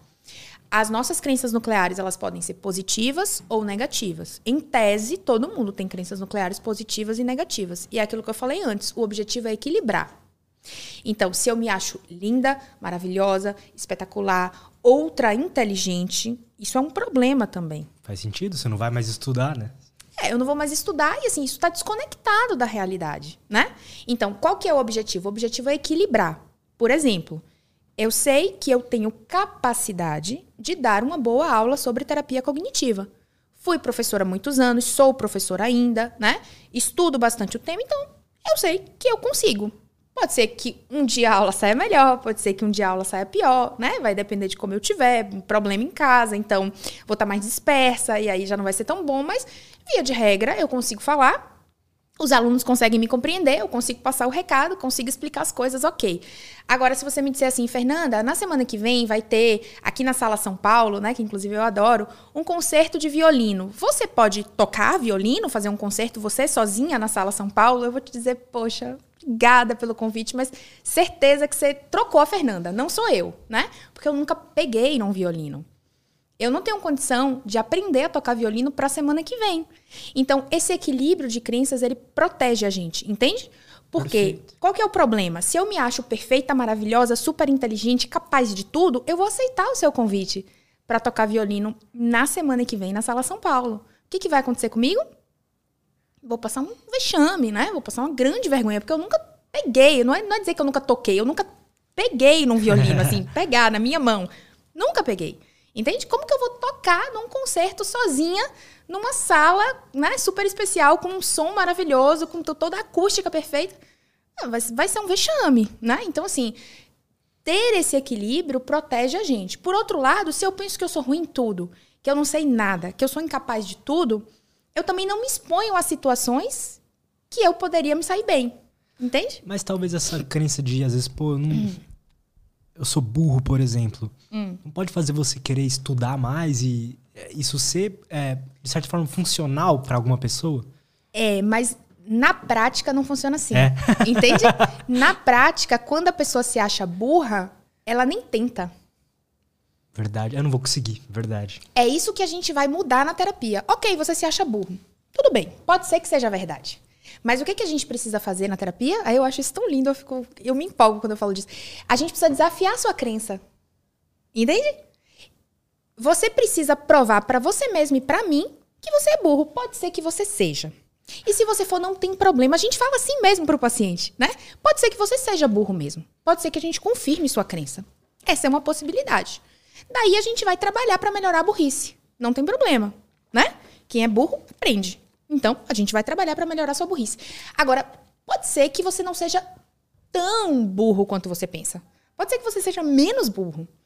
E quem sabe, assim, talvez no melhor dos mundos, pode ser até que você seja um pouco inteligente. Sabe como que a gente vai saber? Se a gente testar. Como que eu vou aprender a andar de bicicleta? Na teoria? Vendo vídeo no YouTube? Até posso, né? Inicialmente. Mas em algum momento eu vou ter que subir na bicicleta, eu vou ter que andar. Né? Como que eu vou aprender a nadar? Vendo vídeo? Pode ser, existe. Eu não sei nadar, né? Então não sei como é. Mas assim, deve ter uma técnica, né? Que você aprende e tal. Mas eu vou conseguir nadar fora da piscina? Não, em algum momento eu vou ter que entrar na piscina. Né? Então, qual que é o problema da gente se achar burro, incapaz, incompetente, inútil, o que quer que seja, de crença nuclear negativa?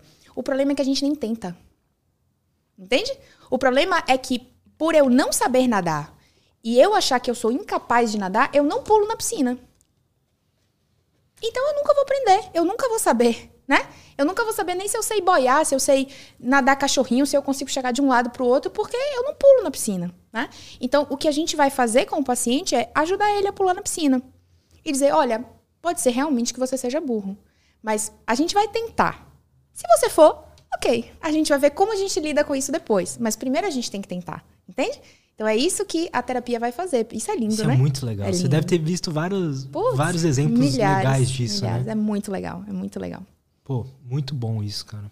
E como é que você escolheu psicologia? Como é que você chegou nessa conclusão e, pô, e você tá cada vez estudando mais, se aprofundando mais? É, essa, história, essa história é engraçada, né? É, eu tenho um TDAH, eu tenho um transtorno de déficit de atenção e hiperatividade. Então eu ia muito mal na escola, muito mal. Muito mal, real, assim. Minha mãe é professora, meu pai também é estudioso, lê muito, enfim. Então, assim, eu era, eu era a decepção da família, assim, sabe? É, eu estudava um pouco, mas assim, eu ia muito mal, principalmente nas matérias de exatas, né? Matemática, física, coisas que tinham cálculo, uma vírgula muda tudo, né? Redação, história, eu conseguia me sair melhor, porque eu sempre falei bem, é, lia muito, não lia nada que era da escola, mas lia outras coisas, né? É, lia Nietzsche, lia muita filosofia, gostava muito. E eu vivia na biblioteca da, da escola, né? Eu estudava numa escola, uma escola de, de padres jesuítas lá em Salvador, uma escola muito grande. E tinha uma biblioteca imensa, imensa. Então, muitas vezes na hora do intervalo ou quando acabava a aula, eu ia para a biblioteca. E aí, numa dessas passeadas pela biblioteca, eu encontrei dois livros de Freud. Interpretação dos Sonhos 1 e Interpretação dos Sonhos 2. É a continuação.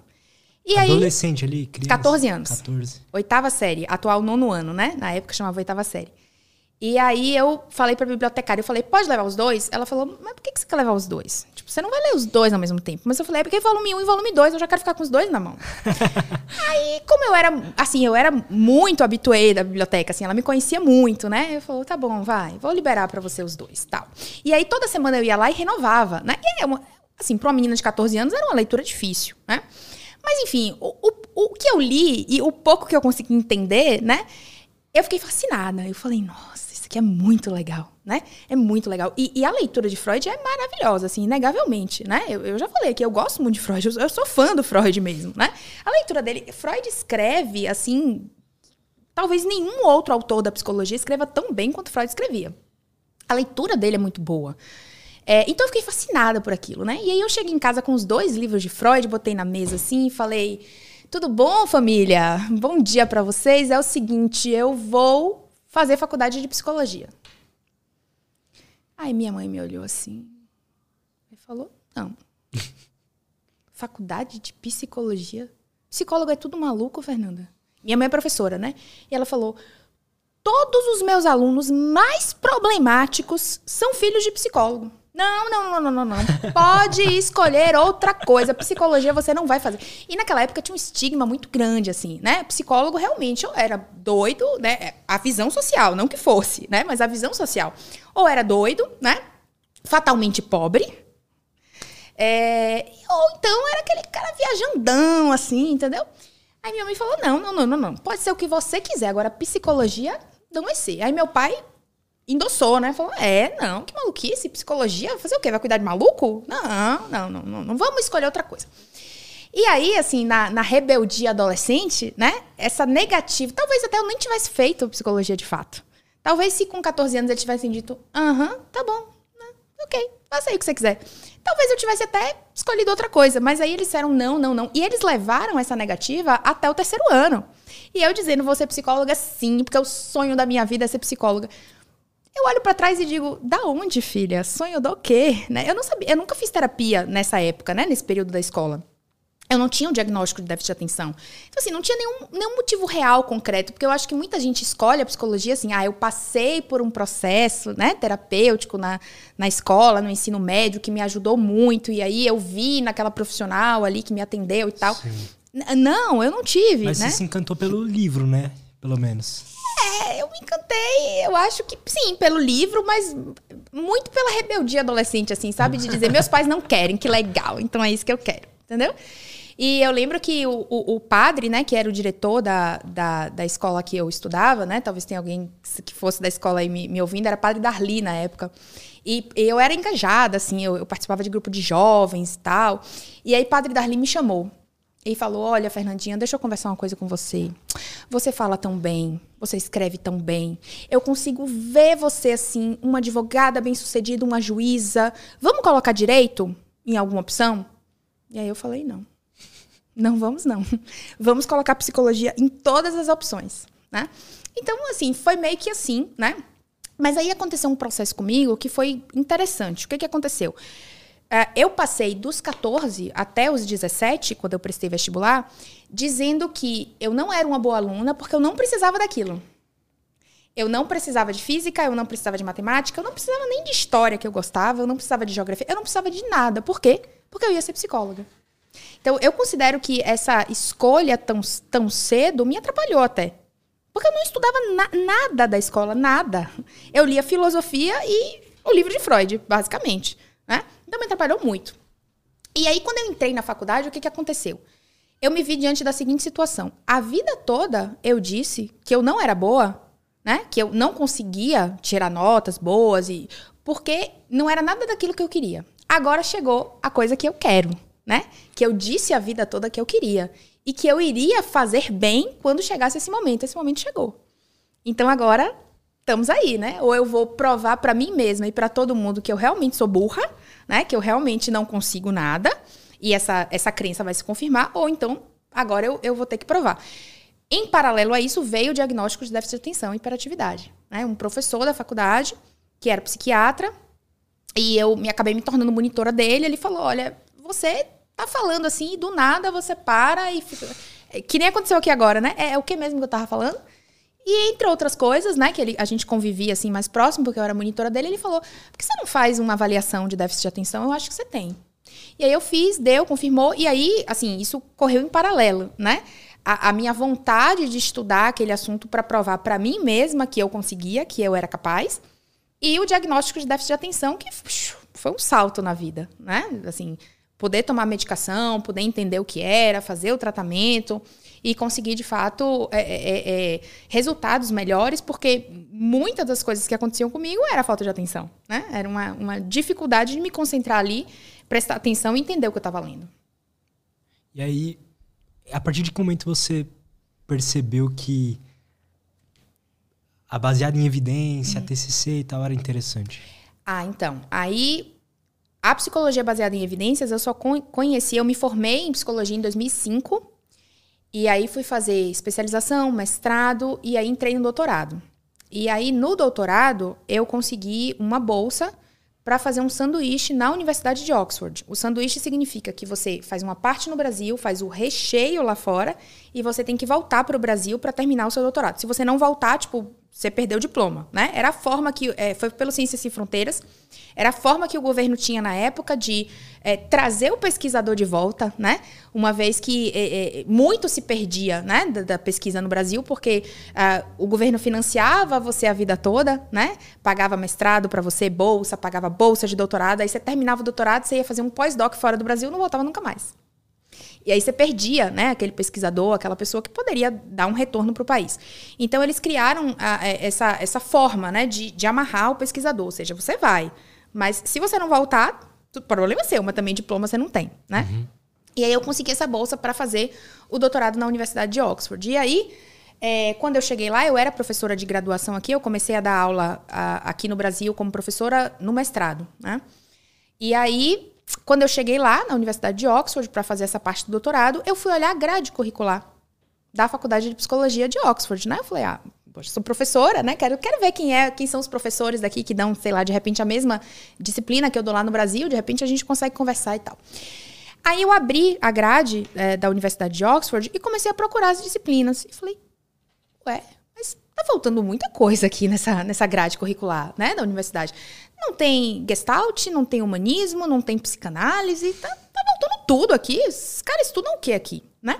E até então eu tinha aquela ideia de que é tudo igual, porque foi o que eu aprendi aqui no Brasil. É tudo igual, você pode escolher qualquer abordagem, todas têm a mesma efetividade e você escolhe aquilo que é, é, é, faz mais sentido para você. Eu já era, né, já tinha escolhido a TCC porque fazia sentido para mim, mas não fazia a menor ideia sobre prática baseada em evidências. Aí eu coleciono vergonhas, né? Porque eu já passei muitas na vida. Aí eu fui colecionar mais uma, né? Aí cheguei pro meu professor lá da, do doutorado e falei: tudo bom, professor? Deixa eu te falar uma coisa. Eu sou professora de universidade lá no Brasil e tal. E eu tava olhando a grade curricular de vocês. Mas eu acho que no site está com um erro, está com algum problema.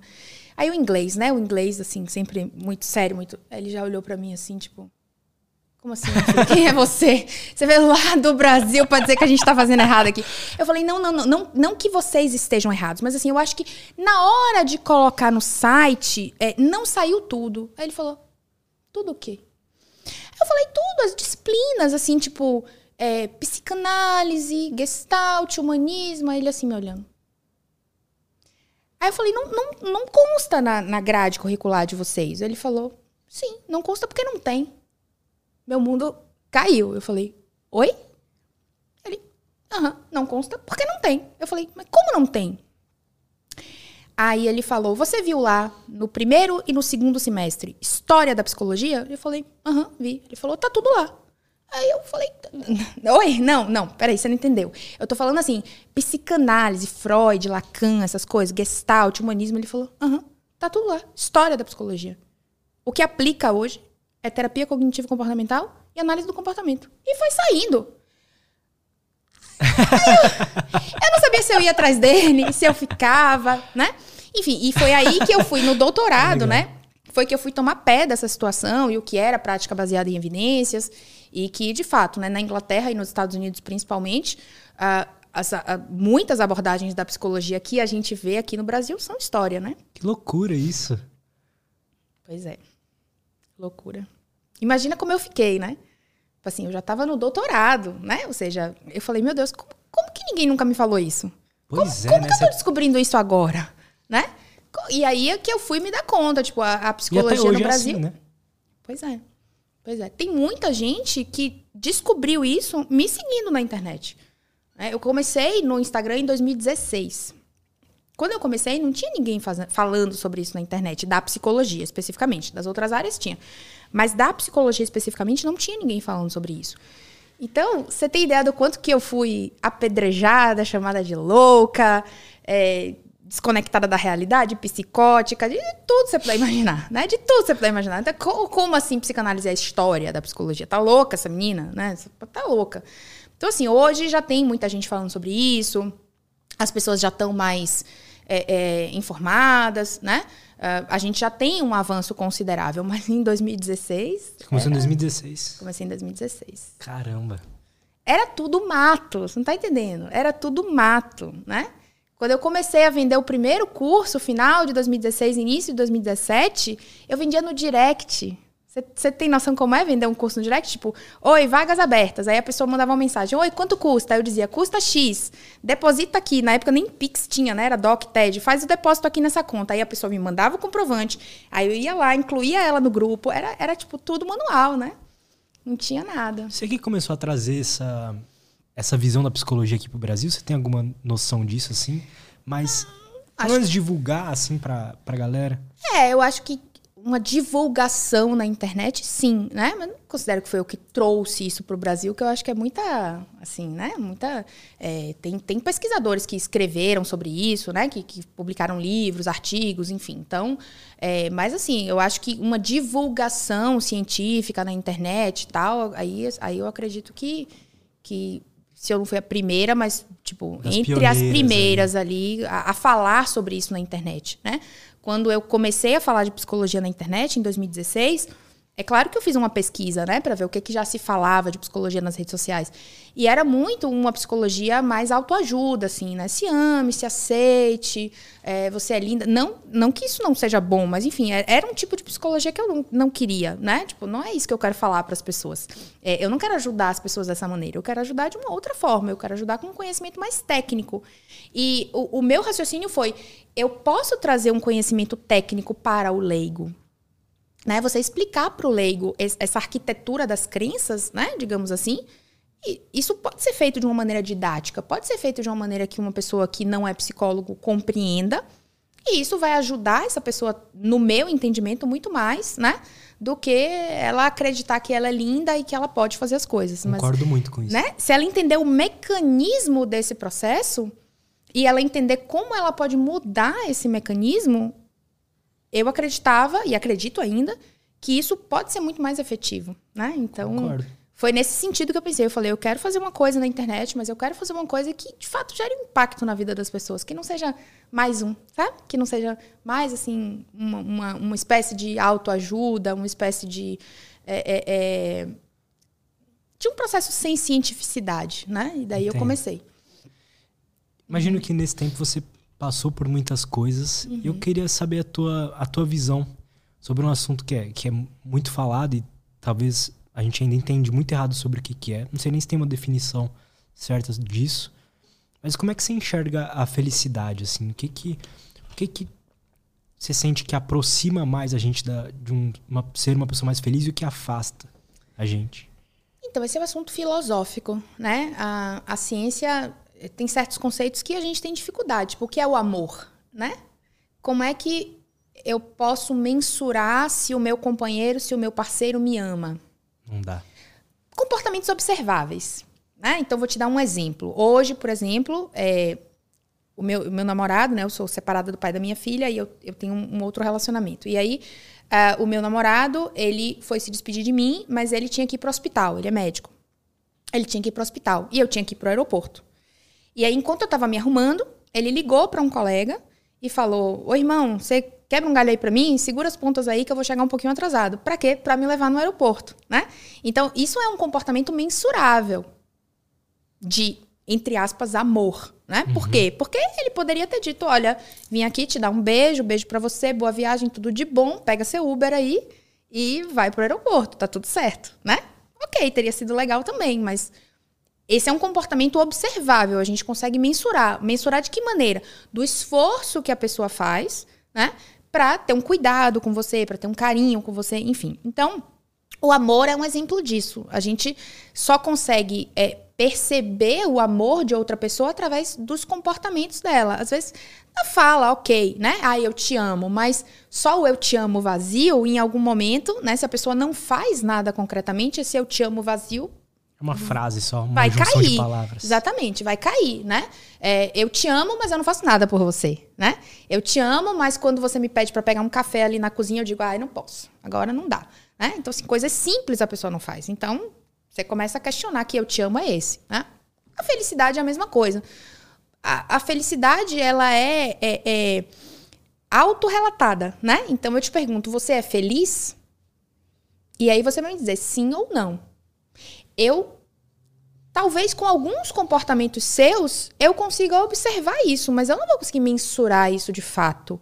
Né? O quanto que você é feliz observando você aqui no seu trabalho. Eu vou ver você sorrindo, mas talvez se eu perguntar para você, você tá feliz? Você é feliz? Você vai me dizer não.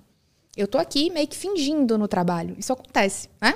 Uhum. Então, a, a, a felicidade ela só pode ser mensurada através do autorrelato, assim como a dor, né? Assim como várias coisas. A, a dor, a, também a gente tem como medir dor. Vamos fazer um exame para medir a dor, né?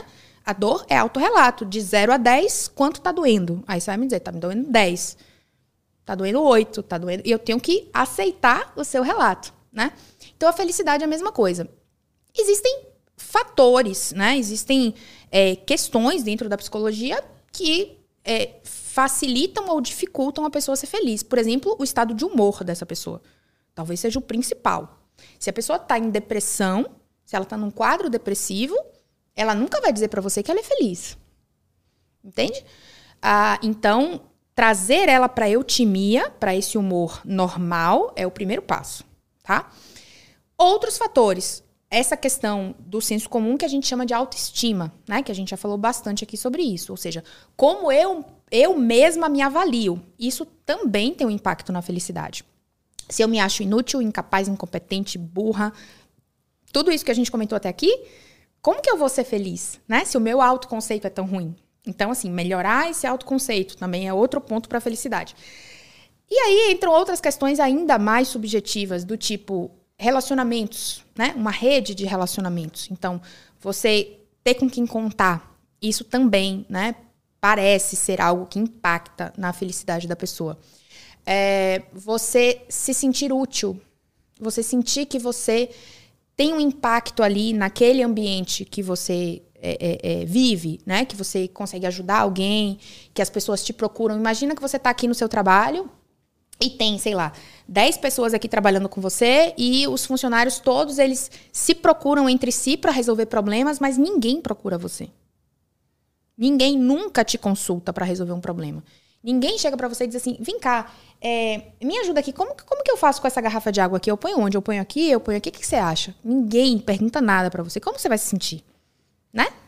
Então, assim, ser útil, ser. É, é, é ajudar as pessoas de alguma maneira, né? Contribuir para aquele ambiente ali também parece ser um fator que impacta nessa percepção de felicidade, né? Que na verdade é uma percepção, é uma percepção subjetiva, né? A gente não tem, como eu falei, como mensurar isso concretamente, mas esses fatores, né? Parece que são os, os principais, os que mais contribuem para essa percepção subjetiva de eu sou feliz ou eu não sou feliz, né? E claro, existem outros, outras coisas também, fatores socioeconômicos, né? Que a gente não, eu tô falando dos fatores psicológicos especificamente, mas é claro, é, se uma pessoa está num estado de é, pobreza extrema, né? Se ela não tem comida, se ela não tem um lugar para morar, se ela não tem. Então, assim, não, não tô nem entrando nessa questão, né, dos fatores é, socioeconômicos, que, óbvio, isso vai impactar também, né? Perfeito. E uma. Tá de boa de tempo? Posso tá, fazer mais uma boa, pergunta claro, ali? Tranquilo. Que eu queria. Eu fiquei curioso daquela questão do, do Big Five que você falou. Uhum. Eu nunca tinha. Eu não, eu não sabia que tinha alguma. Alguma coisa de personalidade que a ciência já estava envolvida. E Sim. Como é que é isso? Sim. Tem, né? É, durante muito tempo, a gente tinha muitas teorias da personalidade baseadas em teorias da psicologia. Então, por exemplo, a psicanálise ela tem a teoria da personalidade dela, né? a, o humanismo tem uma teoria de personalidade, enfim. Então, as abordagens da psicologia foram tentando explicar a personalidade à sua maneira, né? Da forma na sua visão de homem e visão de mundo. Então, como que eu posso explicar a personalidade a partir da perspectiva freudiana, por exemplo, né? E aí o grande ponto é, a gente não tinha uma, uma, perspectiva, uma teoria da personalidade que de fato a gente pudesse mensurar isso de uma maneira mais científica e a gente pudesse né, validar isso de uma maneira mais científica. E aí aconteceu um, um fenômeno interessante. Existe um, uma medida estatística né, que se chama análise fatorial. É quando você pega um grupo de coisas e esses, esses elementos desse grupo se juntam conforme afinidade, digamos assim. Né? Então você tem lá um grupo imenso de frutas, por exemplo. E aí é como se todas as bananas se juntassem, todas as maçãs se juntassem, todas as peras se juntassem, e elas formam subgrupos dentro desse grupo maior. É, assim, de uma maneira muito simplificada e bem leigamente, é isso que a análise fatorial faz. Ela pega um grupão grande de coisas e ela agrupa em subgrupos as coisas que têm afinidade. E aí, o que, que aconteceu? Diversos pesquisadores, né, ao longo da história e em diferentes lugares do mundo, começaram a estudar a personalidade a partir de análises fatoriais. E o mais interessante disso tudo é que esses distintos pesquisadores, em vários lugares do mundo, sem se comunicar, chegaram nesses cinco fatores. Sensacional, né? Que foda. Pois é. De maneira independente, sem comunicação, sem trocar ideia, eles chegaram nos cinco grandes fatores de personalidade que a gente tem hoje, né? Então, é, esses, esses cinco grandes fatores, que a gente chama de Big Five, eles é, têm subfatores dentro deles, né? E explicam a nossa personalidade de maneira geral, né? Eles, eles dão pra gente um, um parâmetro, uma noção de agrupamentos de personalidade e de formas da gente se expressar. Por exemplo, existem pessoas que são mais extrovertidas, né? Então, extroversão é um fator de personalidade, tá? E aí você tem a extroversão de um lado e a introversão do outro. Nenhum fator é bom ou ruim necessariamente. É aquilo que eu falei, tudo tem que ser analisado dentro do contexto. Você ser extrovertido demais pode ser ruim, né? Pode ser, sei lá, invasivo, sem noção, né? Você chegar num lugar que você não conhece ninguém, e aí, uh, cheguei, né? Pode ser uma coisa muito ruim, inclusive. Então, é, você ter um pouco de introversão em alguns momentos, né? Você não chegar no enterro dando gargalhada, né? A adequação ali é importante. Mas, assim, a, a, a extroversão é um desses fatores. Então, tem pessoas que são mais extrovertidas. Como que isso é formado, por exemplo? Aquilo que eu falei, existem questões genéticas e existem questões ambientais, né? Então a pessoa ela traz alguns fatores, né, alguns pontos ali temperamentais e o ambiente vai favorecer ou não a expressão daquilo. Então, uh, digamos que você até tem ali, né, a extroversão ali, tem esse componente, mas o seu ambiente lhe podou a vida toda. Quando você ia se expressar, as pessoas diziam, calado. Não, não fala né? Seus pais, os professores da escola, sempre que você falava, os seus colegas riam de você. Então, o que, que vai acontecendo com você? Você vai limitando, né? A sua expressão de fala, a, a sua expressão mais espontânea, né? Essa espontaneidade que é característica do extrovertido. Você vai limitando isso. Em algum momento, isso deixa de ser uma característica é, expressiva em você, né? Você deixa de expressar isso de maneira tão a, a, assim, aparente, né? Então, a genética e o ambiente, sempre, né? Determinando. Esse é um, um dos, né? A extroversão e a introversão. É, aí a gente aí tem, tem extroversão, a gente tem o neuroticismo, né? Que é uh, esse que tem uma predisposição maior, digamos assim, para alguns transtornos, né? Como depressão, ansiedade, etc. Uh, a gente tem abertura à experiência, né? Que é a capacidade que a pessoa tem de é, é, gostar de novas experiências, né? E de se abrir para novas experiências, novas possibilidades, né? Tem pessoas que gostam mais, tem pessoas que gostam menos. Então, é, dependendo da pessoa, isso né, vai, vai, vai ser uma característica maior dela ou, ou não, né? Aí a gente tem o que mais? A gente tem... Vou lembrar de todos agora. Extroversão, é, neuroticismo, abertura à experiência... É, Quer pesquisar aí, Du? Como que é? Big é vê se o povo me ajuda no, no chat aí. É, pode ser também. É... Põe aí Big Five Personalidades. Isso. Aí vai, vai aparecer os fatores aí, mas eu vou lembrando já. E aí, esses fatores, eles vão determinar, a partir de questões genéticas e a partir da, da expressão, né, dessa, dessa, desses fatores no ambiente, se você vai ter mais aquilo ou você vai ter menos aquilo. Então, é sempre multifatorial, né? Em, em, em psicologia, a gente sempre fala que as coisas são multifatoriais, não é um único fator que vai determinar o resultado. É um conjunto de fatores né, genética, ambiente, ah, história familiar, sua história de vida, né? Às vezes você tem uma história de vida eh, que é mais difícil, que é mais sofrida, né? Então, eh, isso vai se manifestar na sua personalidade também, né? Vai ter algumas dificuldades que outra pessoa que teve uma vida mais tranquila, né? Que teve uma vida mais... eh, eh, mais amparada ali, ela, ela vai ter menos dificuldades em relação a certas coisas, é óbvio, né? Perfeito. Achou aí, Edu? É, extroversão, neuroticismo, socialização, Socialização. realização e abertura à experiência. Pronto. Faltaram duas aí, né? Realização e, e Socialização. socialização. Exato. E isso muda, né, durante a vida, eu imagino, né? Ou não? Então, a personalidade é um componente relativamente estável, né? Então, assim, muda pouco. Depois que a personalidade está formada, e ela se forma até por volta dos 18 anos, 20 anos, por ali, ela está mais ou menos formada. Então, meio que você tem uma estrutura, né? Você tem a sua espinha dorsal ali. É impossível mudar? Não. Mas, assim, ninguém gira 180 graus.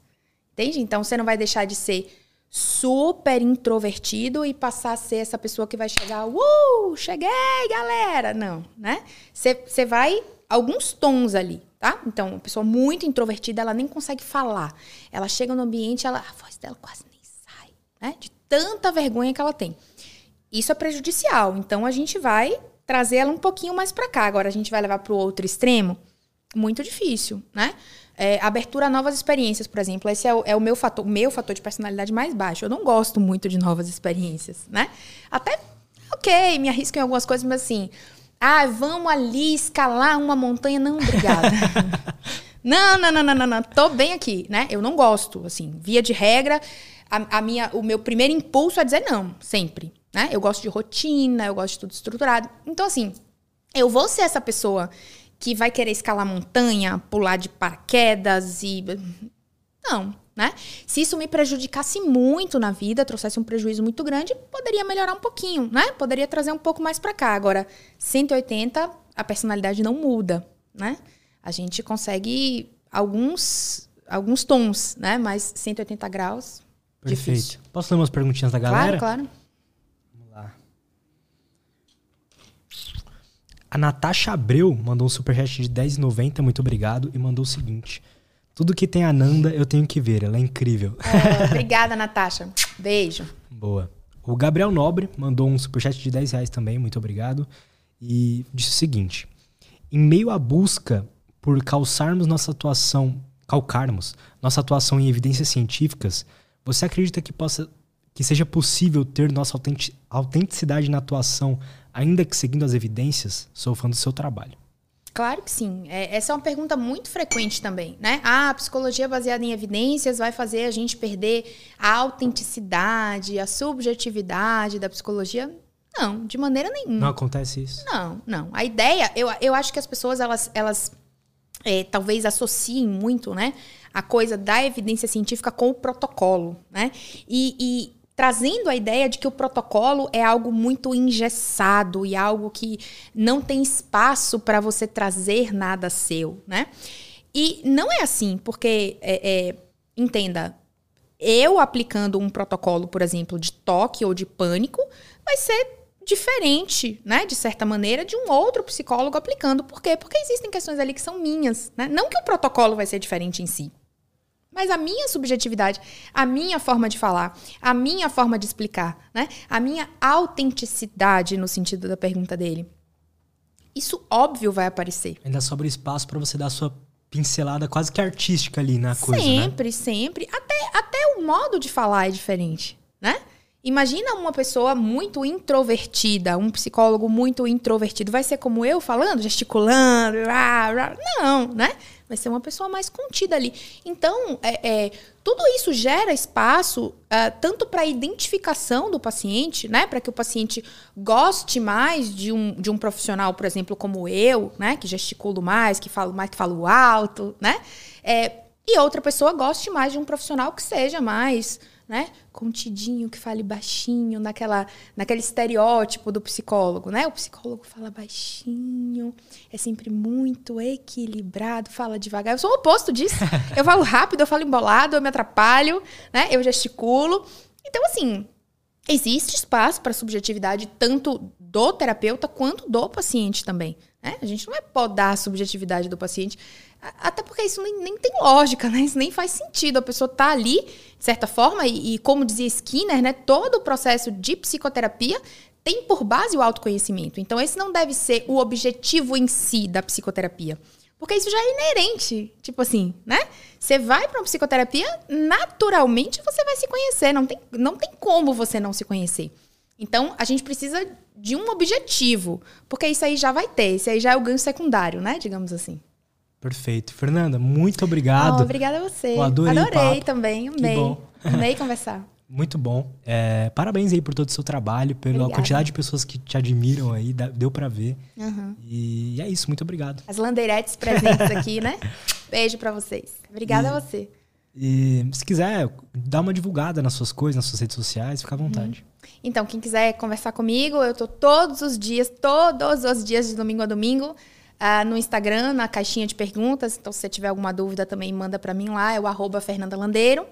E no meu canal do YouTube também, que a gente sempre faz séries, né? É, agora a gente está fazendo uma série com uh, outros nomes da prática baseada em evidências, né? Então, a gente teve o Léo Costa, teve o, o, o doutor é, José Neto, né? A gente vai ter o Alencar, que tem um livro muito legal também de psicologia baseada em evidências, de prática baseada em evidências. É, a gente já teve o Psicóloga Cancelada, né? Que foi. Eu adorei isso aí. Eu vi em dois Que a gente falou né? de, de, temas polêmicos, assim, enfim. Então, tem um canal do YouTube também que é Fernanda Landeiro. E é isso. Quiser conversar comigo, eu tô, tô sempre por lá. Boa. Todos os links da Fernanda, da Fernanda estão aí na descrição, então vão lá, acompanhem ela. E é isso, mais uma vez, muito obrigado. Obrigado Obrigada a todo mundo pelo convite. que acompanhou a gente até aqui. Até a próxima e tchau.